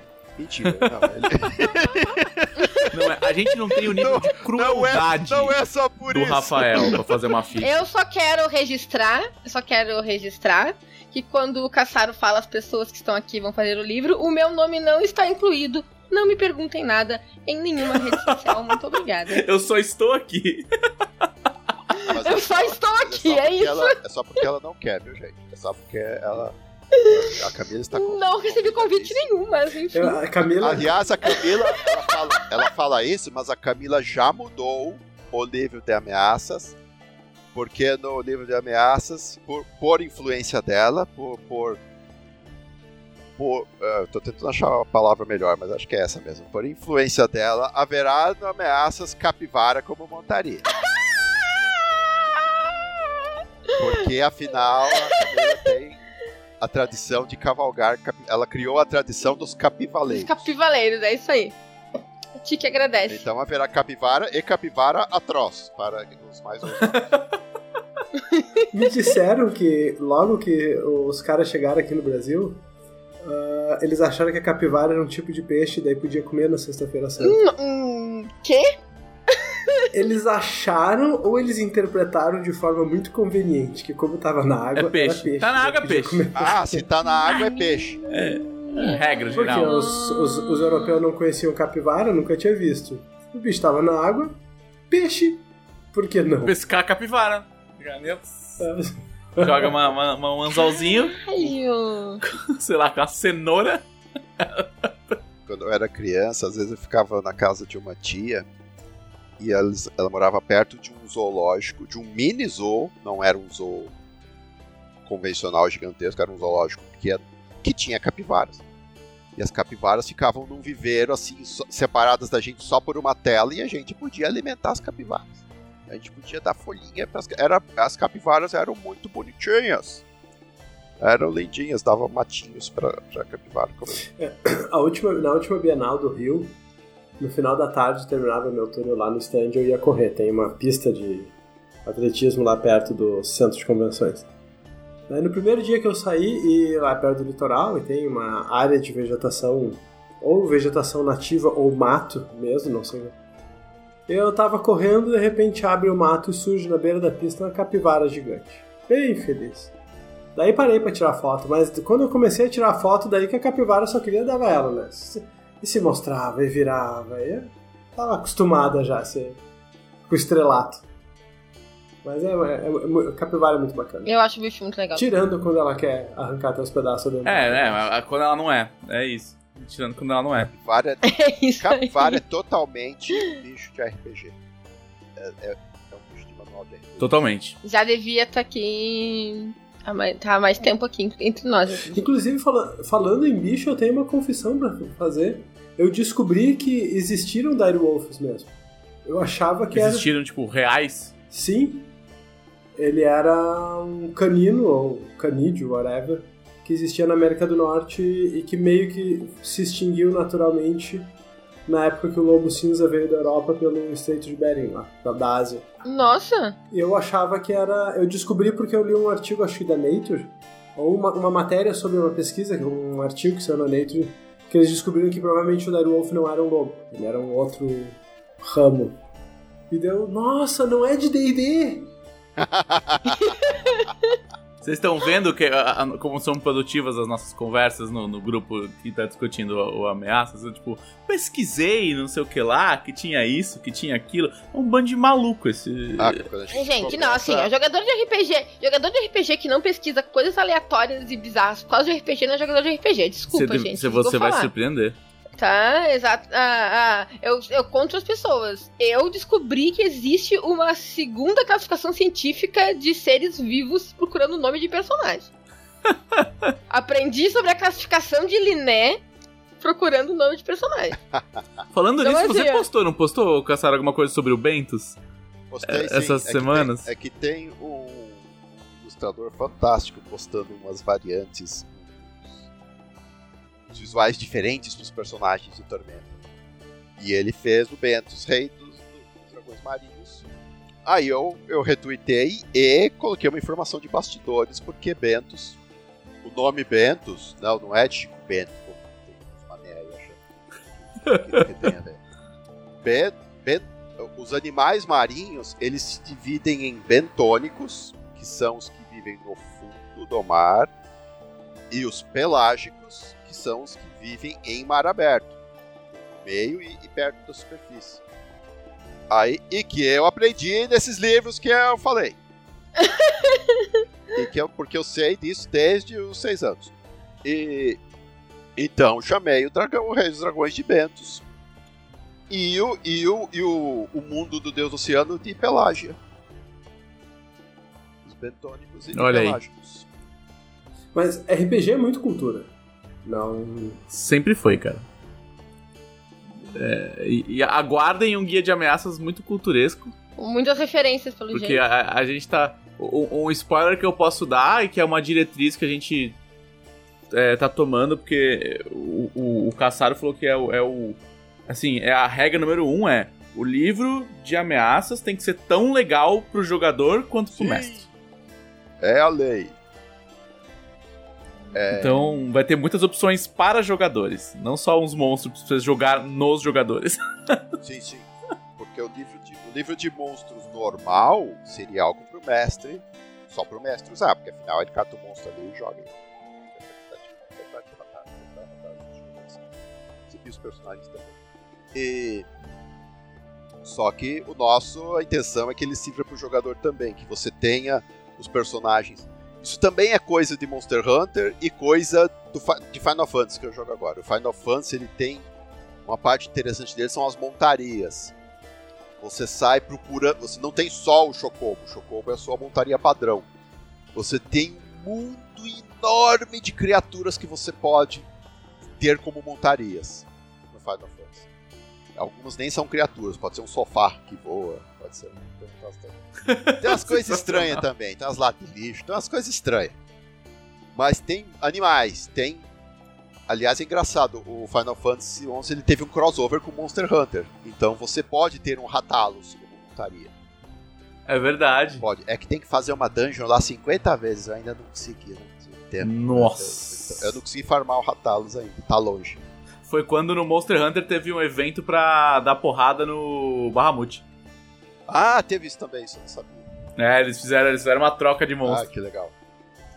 E por conta do Final Fantasy ter essa- esse lance das montarias, agora eu fico muito louco pra tentar que todo monstro possível, todo monstro cavalgável, também sirva como montaria, porque é muito legal você, o seu personagem, é, ter cavalgar um dinossauro, cavalgar um dragão, cavalgar um bicho estranho que, ninguém mais tem. Isso é, isso é muito co- coisas que você pode fazer no RPG e não pode fazer em vários outros jogos. Então, ameaças. Alguns animais vão servir para ser sua montaria, vão servir para ser o seu companheiro animal. Outros, você, se tiver chance de matar, se ele não te comer primeiro e você o matou, você vai poder fazer uma armadura com ele. Como, tam como também no Monster Hunter. Você pode, de repente, você algumas armaduras muito legais do Tormenta 20, você não vai poder só chegar na lojinha e falar "Me- com, com o seu dinheiro lá, com suas moedinhas, me faz uma armadura de, de, de bulete. Aí o, o dono da loja vai te olhar feio, tá bom, cadê o bulete? Traz ele aqui que eu você, faço acha que eu armadura. tenho, você acha que eu tenho bulete aqui no armário da cozinha? Sério? Você acha que eu tenho aqui facilzinho um bulete pra, pra te vender? Você vai ter que caçar o bicho. Você quer uma armadura de bicho? Você vai ter que caçar o bicho e le- levar na, na- na loja. E pagar também. Ele vai fazer Sabe, sabe, que cada vez que tu fala armadura de bulete, o Leonel chora, né? Porque o Leonel gosta de bulete, Não, ele tem bulete- medo. Ele fica triste quando eles morrem. Eu sei, Bulete terá um destaque nesse livro, porque é um, é um bicho de estimação do Leonel. Eu estou muito ciente, ele gosta de Bulete. As histórias do Leonel sempre aparece um Bulete em algum Eu vou, eu vou dar um spoiler. Tem uma coisa que eu estou escrevendo que tem um personagem. Tem um personagem anão, ele é um agenciador de aventureiros. E ele encontra Mestre Arsenal. Mestre Arsenal, mas Mestre Arsenal ele está em trajes civis, então não dá para reconhecer Mestre Arsenal. Então o anão chega todo animado. Ah, quero que o bulete morda meu traseiro se, se, se você não é um guerreiro que procurando um grupo de aventureiros. E Arsenal fica muito puto porque Arsenal odeia ser confundido com aventureiro. Arsenal odeia aventureiro. Arsenal quer ver aventureiro morto. Então ele olha pro, pro anão de um jeito que o anão. Eu não vou lembrar como eu escrevi. Tá mais dramático como eu escrevi, mas ele, ó, ó, ele, ele olha para o anão de uma forma que promete uma morte muito mais horrível do que ser mastigado por um bulete. O cara deseja o bulete mordendo o traseiro dele, assim. Acho, acho que esse passo seria melhor. É melhor, é melhor. É melhor. Como a gente diz sempre que vai enfrentar a tormenta, existem coisas piores do que a morte. Ah, tem. Exatamente. Ah, tem. Exatamente. Essa caverna do, do saber também tem uma, um mini spoiler de itens novos e, e que foram, inclusive, é, encomendados pela Karen ao vivaço.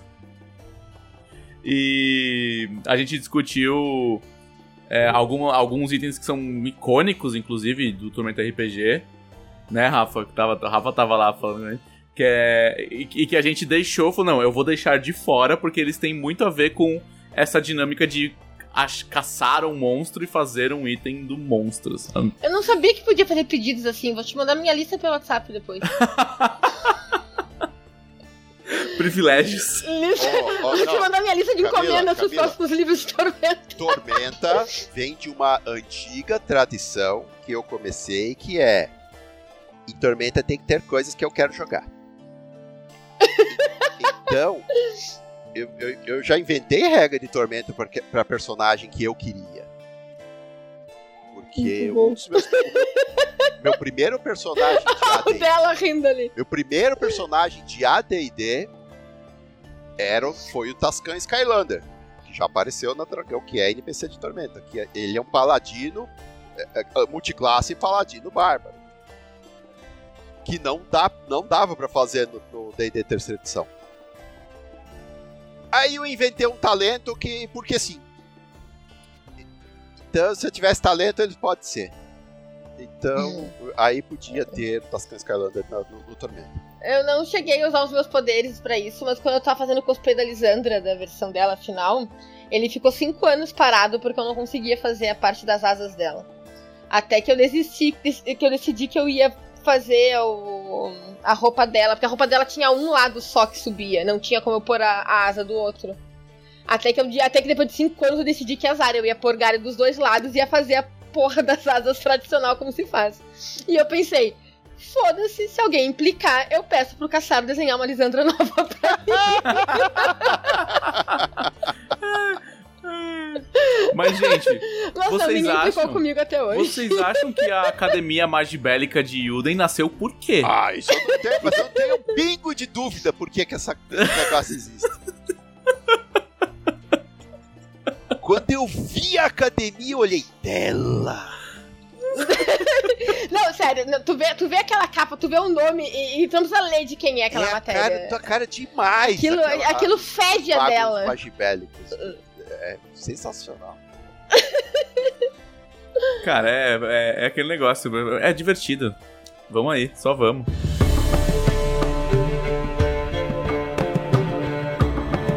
Sabe quem pode pedir coisas também, Camila? E que já foram prontamente atendidos? Quem seu Felipe Delacorte? Os conselheiros da Dragão Brasil. E quem são os conselheiros da Dragão Brasil? Ai, você quer falar? Não, pera, então espera, eu vou me preparar pra responder. eu, vou, eu vou até colocar minha gravata aqui. Pode falar. E quem são os conselheiros da Dragão Brasil, senhor Felipe Delacorte? Os conselheiros da Dragão Brasil são os nossos mais ilustres e aventurescos colaboradores que vão ali no dragãobrasil.com.br e apoiam a revista, porque ela só sai mensalmente, com mais de 100 páginas, com conteúdo incrível sobre RPG, novas regras e resenhas e coisas muito loucas. Porque nós temos os nossos maravilhosos apoiadores que começam a nos apoiar com um valor mínimo de 7 reais para receber a, a revista. Que, como a gente gosta de frisar, não compra nenhum pastel na cidade de São Paulo. E um dos níveis de apoio é o nível dos conselheiros, que custa 20 reais. E custa 20 reais desde que a revista foi lançada em 2016. Nunca foi reajustado. Quando você vira um conselheiro, você ganha acesso a um grupo fechado, onde a maioria dos, dos autores e dos, e dos colaboradores que publicam na Dragão estão lá interagindo e, e discutindo, respondendo perguntas e também, muitas vezes, pedindo sugestões de matérias e acatando pedidos dos conselheiros.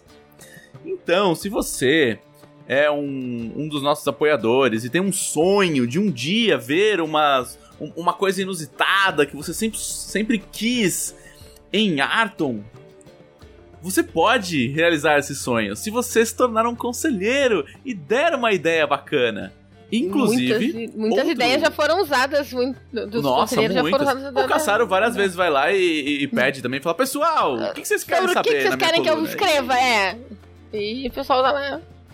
Adaptações saem muito dos pedidos dos conselheiros, regras é, é, um pouco mais específicas saem. Algum conselheiro possa falar, poxa, tentei fazer um personagem assim assado, não consegui achar uma regra pra isso. A gente fala, não tema, meu caro conselheiro, nós vamos publicar uma regra pra você. É, E também um dos grandes benefícios é o quê? Fazer perguntas para este maravilhoso podcast. Perguntas como quais, Camila Gabino? Ah, é pra eu ler as perguntas? Olha Claro, só. agora você mandou esse. eh, jogou a bola pra mim desconsiderado, agora você vai ler a pergunta. Como esta pergunta do Thiago Soares. Qual combo de regras de qualquer sistema vocês mais se orgulham? Eu vou começar respondendo, porque eu preciso falar disso. Porque eu acho que o combo que eu mais me orgulho é um combo de 3DT. Que foi montado há cerca de duas ou três semanas. Demônia. E agora, gastando, sei lá, 10 PM, sendo que eu recupero um PM a cada 6 segundos, a minha, a minha arquibarda em 3DT, na, na mesa de joias, eu tô dando mais 100 de ataque pra todos os meus coleguinhas na mesa de 3DT. Eu não dou mais 100 de ataque nem em Tormenta 20, fazem 3DT que é com D6, meus coleguinhas não. Alguém precisa refazer esse texto.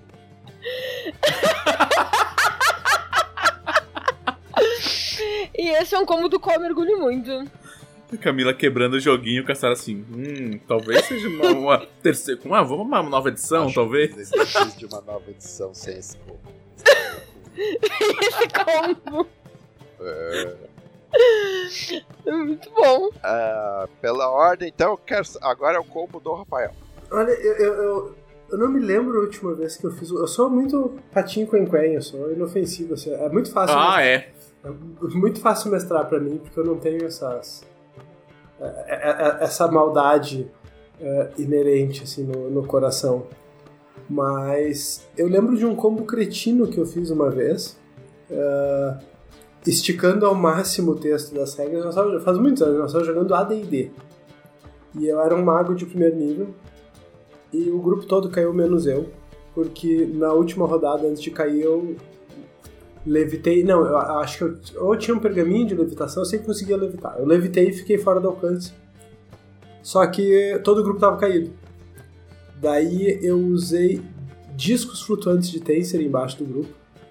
Levantei cada um deles e, eles- e os discos ficaram. É... E os discos ficaram flutuando em volta de mim. Daí eu conjurei servos invisíveis, que não podiam ser atacados. Atirei umas cordas pros servos e fiz uma charrete de servos invisíveis. Eles iam me puxando, eu ia flutuando, e os discos iam me seguindo com o grupo inconsciente.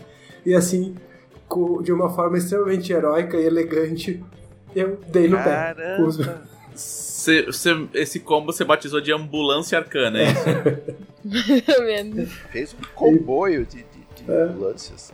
Cara, que legal. Um combo! Combo. Então, Ah, Então, assim, não vou dizer, ah, meu Deus, sou poderoso, mas Eu me senti bem feliz com a, a falta de recursos que eu tinha, eu consegui nos tirar daquela situação. É. E você, seu caçaro? Ah, é que o meu combo não é tão desconhecido, porque eu sei que já contei, não sei se foi na sessão da guilda, em algum lugar eu falei, mas eu vou falar de novo. Que apareceu no meu grupo anti- antigão de AD&D também. De D&D terceira edição, que tinha essa regra. Eu acho que essa regra acabou deve estar lá.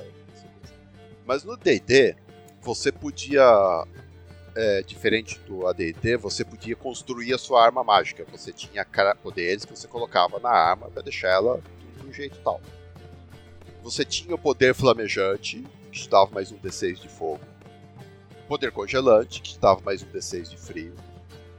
E o poder é, relampejante, não sei qual era a palavra agora, que te dava mais um D6 de elétrico. Você comprar, podia comprar isso com pontos, aumentava o preço da arma e tal. Tudo bem.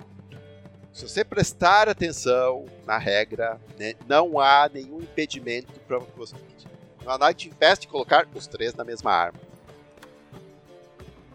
flamejante, congelante e relampejante. A gente começou a fazer no nosso grupo, porque era, ba- porque era, era barato em pontos. Você ter uma arma. Era muito barato você ter uma arma que te dava mais de 3d6 de dano. E passamos a chamar isso de ah, a arma napolitana de três sabores. Temos uma magia assim também. Magia napolitana, cara. Tem a magia napolitana. Sensacional. Que, que teve. Claro que tem. Você achou que não ia ter? Que tem- Óbvio. Muito bom. Já sabe a origem. O- Delinha. O meu, co- assim, cara, eu acho que eu já contei esse combo, mas é que eu gosto muito dele, porque ele foi o combo que mais frustrou o mestre. Porque o mestre uma vez jogou um monstro contra a gente que a gente não conseguia pegar. Tipo assim, a ideia era que ele era, tipo, o grande guardião do, do conde maligno. Então a gente não sabia se esse cara era um construto, se era uma pessoa numa armadura, se era um demônio, porque ele usava aquela armadura demoníaca clássica do- da, da edição 3.0 de D&D, sabe? E... E aí a gente começou a testar tal. Aí uma vez, eu- cara, eu sou insuportável jogando de mago. Insuportável. Porque eu, eu gosto Como de mago de combate. minimamente suportável jogando de qualquer outra coisa, né? Mas enfim, continue. E eu só pego aquelas magias chatas que ninguém dá bola, porque ela não rola dado de ataque nem nada, sabe? Mas ela tem alguma coisa no texto dela que alguém deixou escapar que assim, ah, é indestrutível. Aí fala, aí fala mestre, tá dizendo que é indestrutível. A palavra que eles usaram no livro é indestrutível. e, aí, e aí, uma vez eu testei uma magia de gás, né? Uma magia de névoa lá que tinha o gás tóxico lá. Era uma névoa que deixava enjoado. E o cara falhou no teste e ele ficou, ele ficou lá enjoado e tal. Eu falei, bom, o cara respira. Aí o meu, o meu grupo tinha um druida, um clérigo, um guerreiro e eu de mago. Aí eu combinei, porque tinha que preparar as magias com antecedência e tal. Eu combinei de preparar umas magias específicas para um combo específico envolvendo a par inteira. E aí o... o. O, o esquema que a gente fez foi: o guerreiro agarrou o cara pra ele não sair do lugar, pra ele perder é, o teste de reflexos. E aí eu envolvi eles com uma esfera resiliente. Que é tipo uma esfera de energia prismática completamente indestrutível. É, aí eu usei uma, uma magia chamada Juxtaposition. Que você troca o, duas criaturas de lugar. E aí eu troquei o Conde com o Guerreiro. Aí o Conde e o, guerre... e, o, e o guarda dele ficaram dentro da esfera resiliente. Aí o druida e o clérigo gastaram quase todos os slots de magia deles em criar água. Muito bom.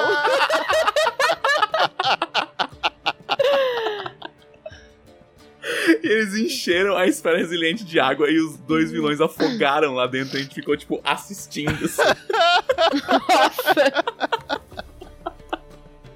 Nossa.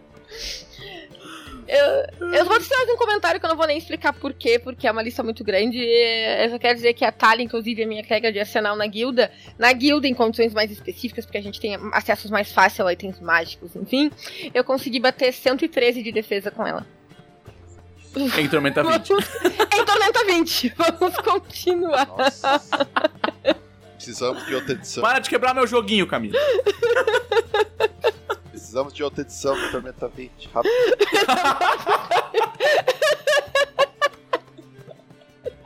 Confirmado, Tormenta 21. Tormenta 21.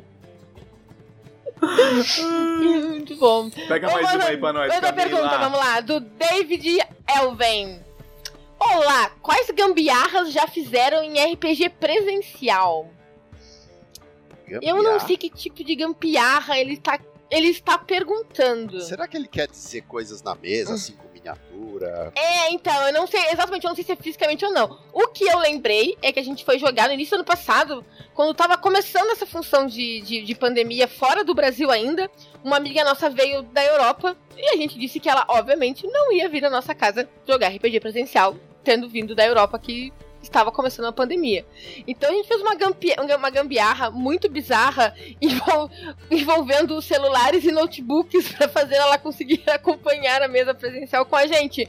Porque nenhum dos notebooks funcionava tudo e pelo celular não dava para conectar tudo também. Então uma parte da conexão era pelo notebook, outra parte da conexão era pelo celular e a gente fez uma gambiarra física para ela poder acompanhar o jogo com a gente, assim, tipo, bem gambiárrico.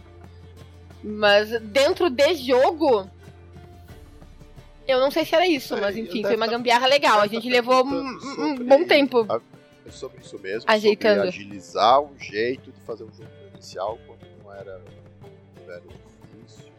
Pode ser isso. Tá. É, é, foi, o, foi o que eu pensei, assim. Gambiarra em mesa, uma, a minha preferida, ah, ah, pelo menos de Tormenta 20. É a gente. É o grupo, nosso grupo ND14. Chegar à conclusão que vale a pena a gente enfrentar o monstrão ND20, que o mestre deixou claro que não é pra gente enfrentar. E quando a gente vê que a gente tá quase morrendo, o paladino botar um personagem no ombro, outro no outro e usar a habilidade de libertação. Que, não, que faz com que ele possa se movimentar à vontade pra correr com, duas pessoas no ombro. Eu achei uma gambiarra sensacional Ah, do, de jogo. jogo. assim, a gente, sabe, a gente tem umas histórias. É, é o tempo todo, né? RPG é feito de gambiarras de regras. É, eu, É. há muitos anos, muitos mesmo, na época que a forma de produzir música era com um CD player, eu fui mestrar uma aventura de terror para dois amigos meus. E eu tinha combinado que nós íamos jogar Luz de Velas. E eu tinha escondido um CD player no quarto. E eu tinha tido muito trabalho para deixar ele no pause num ponto certo da trilha do Drácula, que eu pudesse apertar o play e me afastar e ela começasse a tocar quando eu estivesse do outro lado da sala. E daí o CD player tava parado, eu tava narrando em pé, me mexendo, e tava meio escuro. Uma hora eu passei discretamente, apertei o play. Quando eu tava do outro lado da sala, começa a tocar aquela música do Bram Stoker, do Drácula do Bram Stoker. Do nada, enche aquele quarto que tava escuro, era de noite. E eu descobri que um dos meus amigos com quem tava jogando, que era aquele cara que era a negação da aula de educação física, isso era na época do colégio. O cara que ele não, ele não era escolhido pro futebol nem depois que acabava todo mundo. Alguém dizia assim, eu prefiro ninguém, daí depois vinha ele. Eu descobri Eu, que eu não, eu não, é, eu prefiro não ter ele no time que é melhor, tá? É, eu descobri que esse cara podia ir da posição sentado de perna de índio a pulando no ar em menos de um segundo. Só precisava da motivação certa. Caramba. O cara podia ser um ginasta. Muito bom. Esse é o Rafael inofensivo. É, não tem maldade no coração. Não, nenhuma. É, mas isso era na minha época do colégio, era inconsequente, eu não media meus atos. Ah, hoje mede muito. Hoje ele faz as mesmas coisas, mas ele já sabendo o que ele vai fazer, né? Querendo fazer isso. Caramba, eu acho que eu não tenho nenhuma história super dramática assim, de RPG presencial. Uma vez aconteceu que o, o- o nosso grupo, o nosso grupo habitual de, de RPG, o, o, para poupá-lo de chacotas, vou chamá-lo de Shen, ele, ele estava morando a trabalho no Nordeste. Não lembro agora em que estado, mas ele já fazia alguns meses que ele estava lá, não tinha como jogar. E o dia, e na época em que isso não era novidade, época- quer dizer, na época em que isso era, era novidade, não se fazia, nós pegamos um laptop e, ele sentou na frente da webcam e colocamos o laptop na mesa, só com a tela com a cara do Shen ali, fingindo que o laptop era o Shen, e, e ele jogou online lá, quando, quando o jogo, quando a gente nunca nem imaginava jogar online. Mas era só o, o, o grupo estava ali rolando os dados, a gente contava pro Shen qual, qual o resultado deu, porque ele não conseguia enxergar os dados na mesa. Mas foi um improviso que a gente fez. E foi engraçado porque tinha uma amiga nossa que não acreditava na existência do Shen. Porque a gente ficava contando, a gente ficava contando histórias do, do, do Shen, porque o Shen falou isso, o Shen fez aquilo. Ela "Não", e ela nunca tinha visto o Shen por uma série de coincidências, ela nunca estava no mesmo lugar. Não, esse Shen, vocês inventaram ele, esse Shen não existe. Vocês ficam falando desse Shen aí, não tem Shen nenhum. E naquele dia do jogo com o laptop, nós tiramos a foto da mesa para mostrar aquela bizarrice que a gente tinha armado. Ela viu essa foto. Olha aí, não falei? O Shen é um CG. Nossa! O, o Shen É não uma- existe. uma o Shen é uma computação gráfica, não tem, não tem Shen nenhum, vocês inventaram ele. Olha, olha a prova aí. Gente. Eu acho que eu nunca tive que fazer gambiarra pra jogar, assim, sabe? A gente, já, a gente já jogou sem livro, porque a gente tava com vontade de jogar, então a gente, tipo, baixou aplicativos de tudo. Ah, baixa o aplicativo de fazer ficha, o aplicativo com a, com a SRD, o aplicativo de rolar dado, e a gente joga os celulares na mesa. Dane-se, tipo, numa viagem, assim, sabe? Ah, faz aquelas viagens pra praia, só chove, vamos jogar RPG, mas a gente não trouxe nada. Ah, é, parceiro, a gente É, joga há 10 anos, vambora, sabe? Faz a ficha, abre o Isso bloco de aí notas, se chama faz a ficha resumo pela... da minha adolescência com 3DT. É, tipo, abre o bloco de nota do celular, baixa aqui a SRD do, do 3.5, já sabe mais ou menos o que vai fazer, faz nível 3 aí pra não ter muito trabalho e vai, vai, vai, vai. E aí vai rodar o dado novo. Ah, rolador de dado no celular, vai, bora, bora, bora. E aí foi, foi- Acho que foi a maior gambiarra que a gente já fez, cara, de. Pra, pra conseguir jogar sem ter como jogar. Mais uma. É a última. Tá, primeiro eu vou, então eu vou, eu vou, eu vou, eu vou falar pelo por aquele que não deve, que não tem que acabar, que é o Vitor Luck, que diz que infelizmente não tenho perguntas hoje porque estou nas nuvens com a chegada da versão em vinil do meu single. Eu vi as imagens no Twitter, muito bonito inclusive.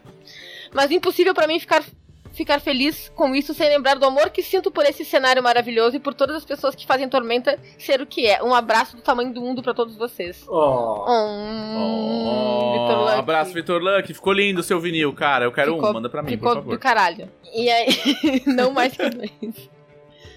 E aí, é outra pergunta de mesas pessoais do Vinícius Lemos.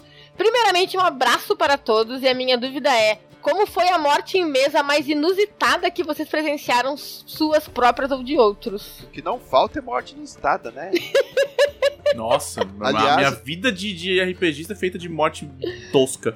Aliás, morte normal é o que menos tem RPG. Tem uma, tem uma que eu já contei aqui várias vezes, que é quando o Leopardo levou o personagem do Leonel. Ah, é. Sim. Então eu não vou contar essa, eu vou contar da vez que nós tava, eu tava mestrando ou tava jogando, não me lembro. Se eu tava, se eu tava mestrando, o Guilherme tava mestrando. E um dos jogadores era um arqueiro que tava em cima do telhado de uma casa. E ele tava invisível por alguma razão. E ele falhou num teste, escorregou do telhado e caiu e ficou inconsciente nos negativos. E sangrando. E sangrando, e o combate continuou rolando. e a gente Invisível. não achava ele.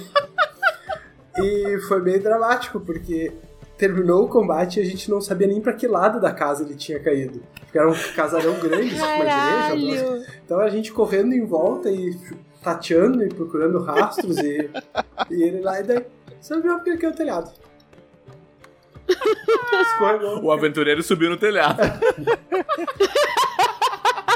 Ele não tomou dano, ele escorregou porque caiu o telhado.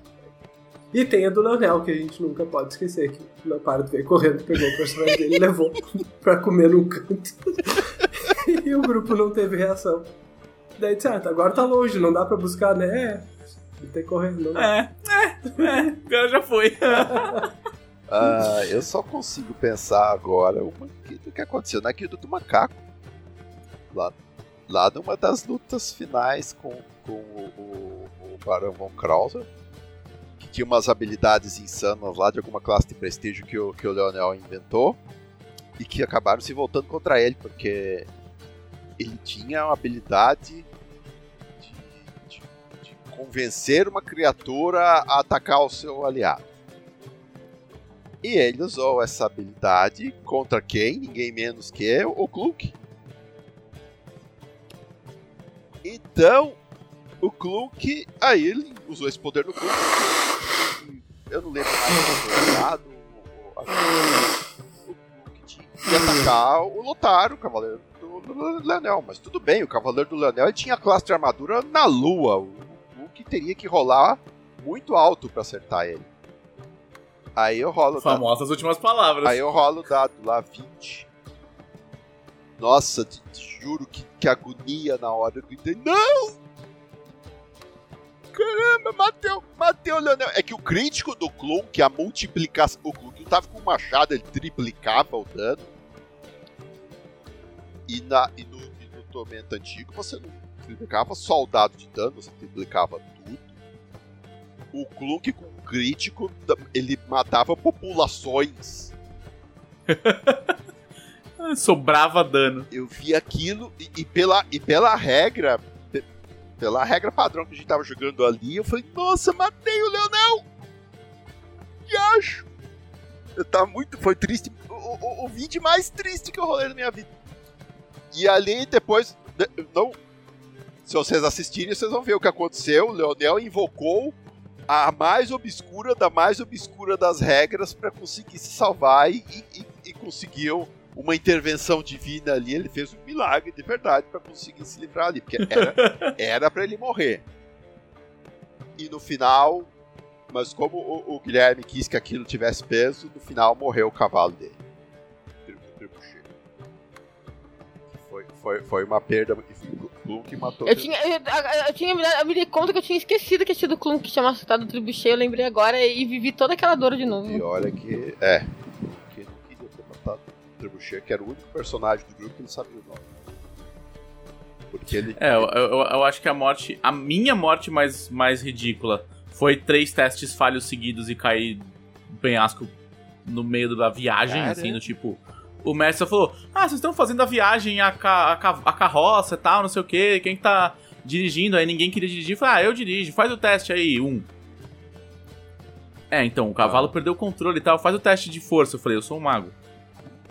Ah, o, o- é baixo a CD e tal, pra segurar a rédea. Dois. Aí ele, é, você não consegue e tal. Aí, ah, vamos, pessoal, tenta, vai, ah, vamos saltar da carroça, né? Porque tá desgovernada e tal. Aí eu fui da- tentar saltar da carroça, sendo que eu, eu não estava dentro, eu estava na coxinha, né? Um. Aí seu, seu manto ficou preso, sei lá, não sei o quê. Aí os- a carroça desgovernada caiu do penhasco e morreu o personagem. Nossa, Que bonito. É tipo, Você, patético. você lembra que. demais. Você lembra que na. Eu já contei aqui pra mim o mais idiota, que foi a minha Gnoma feiticeira que morreu na areia movedita porque falhou em três testes de, de fortitude. isso, foi muito é isso. estúpido e nada vai me tirar da cabeça que foi uma morte estúpida. dela, você lembra que Hulk morreu pe- perdido no espaço por- exatamente do, Exato. mesmo jeito que que você. Um bando de teste zoado. Três uns seguidos. Não tinha É verdade. salvação, não tinha. Eu lembro que o público ficou revoltado, achou que era maldade do Guilherme. Ah, não, você deixou o morrer, não sei o quê. E eu, fiquei- e eu tentando defender o Guilherme, falei, gente, foram três um. É, não, não, Não, não, não tem. Não, não, não tem ajuda do mestre que resolva aí, não dá. Não, eu lembro do pessoal falando, "Vou tentar jogar uma corda, tentar não sei o que, tentar não sei o que lá, joga uma magia, mas não sei o que. É, não, a gente comentou aqui outro Tem- dia. tem. A minha foi cair na areia movediça, carregando todo o ouro do grupo, não tinha ninguém por perto pra salvar. Rodei em três testes de fortitude, era, era, era DT 3.5 ainda. Não, mas tá certo, É. gnomo, gnomo tem que sofrer morte É, horrível, né? e, e, o- e o dela falou exatamente a mesma coisa quando eu contei isso outra vez. É só, é só a ordem natural das coisas. Mas. Pessoal, nós chegamos ao fim do podcast. Alguém tem mais algum recadinho final que queira dar? Pode falar das suas coisas que está fazendo ou qualquer coisa do tipo. Eu só jogo RPG, Eu gente. nem trabalho aqui. Ah, eu, sei, eu sei que o Caçaro e o dela falaram bastante do Ameaças, mas só pra reforçar, a gente tá fazendo Ameaças aqui com bastante amor, carinho e compaixão pelas ameaças e dane-se os jogadores. E, então, pelo menos eu, a minha rotina agora, a partir de semana que vem, Ameaças é um dos focos, então torçam por nós aí, pra gente, os monstros ficarem bem legais e felizes. Vocês que são mestres vão agradecer e vocês que são jogadores, ah, quem sabe? É verdade, nós estamos fazendo o- ameaças para que os bichos fiquem satisfeitos, não os jogadores. Não os personagens. É, um li- vai ser um livro ecologicamente correto. É, seria essa a verdadeira revolução dos bichos? Descubra, em breve. Ah, recados finais. Ah, você vai dar recado? Dê recados. Ah, eu tenho. eu- bom, eu também vou, eu vou estar trabalhando em ameaças, mas eu, eu posso dar um recadinho para, para os fãs de 3DT. Porque Tormenta fez 20 anos, tivemos o Tormenta 20. 3DT também fez 20 anos, não tivemos nada. É, eu só digo que fiquem de olho, esperem mais um pouquinho, prestem atenção, porque vem coisa. Olha lá. Vem, vem coisa Eita! para, para 3DT. Tá. Vem coisa grande. Já está acontecendo, já está começando. Acho até que na próxima Dragão vocês começam a ter notícias. Uh. Ou, ou pelo menos pistas. É. Se você não assina Dragão Brasil e está ouvindo esse podcast, o que, que você tá fazendo da sua vida, cara? Dragãobrasil.com.br Os monstros agradecem. Este foi o podcast da Dragão Brasil, a maior revista de RPG e cultura nerd do país. Até semana que vem! Ei! Ei!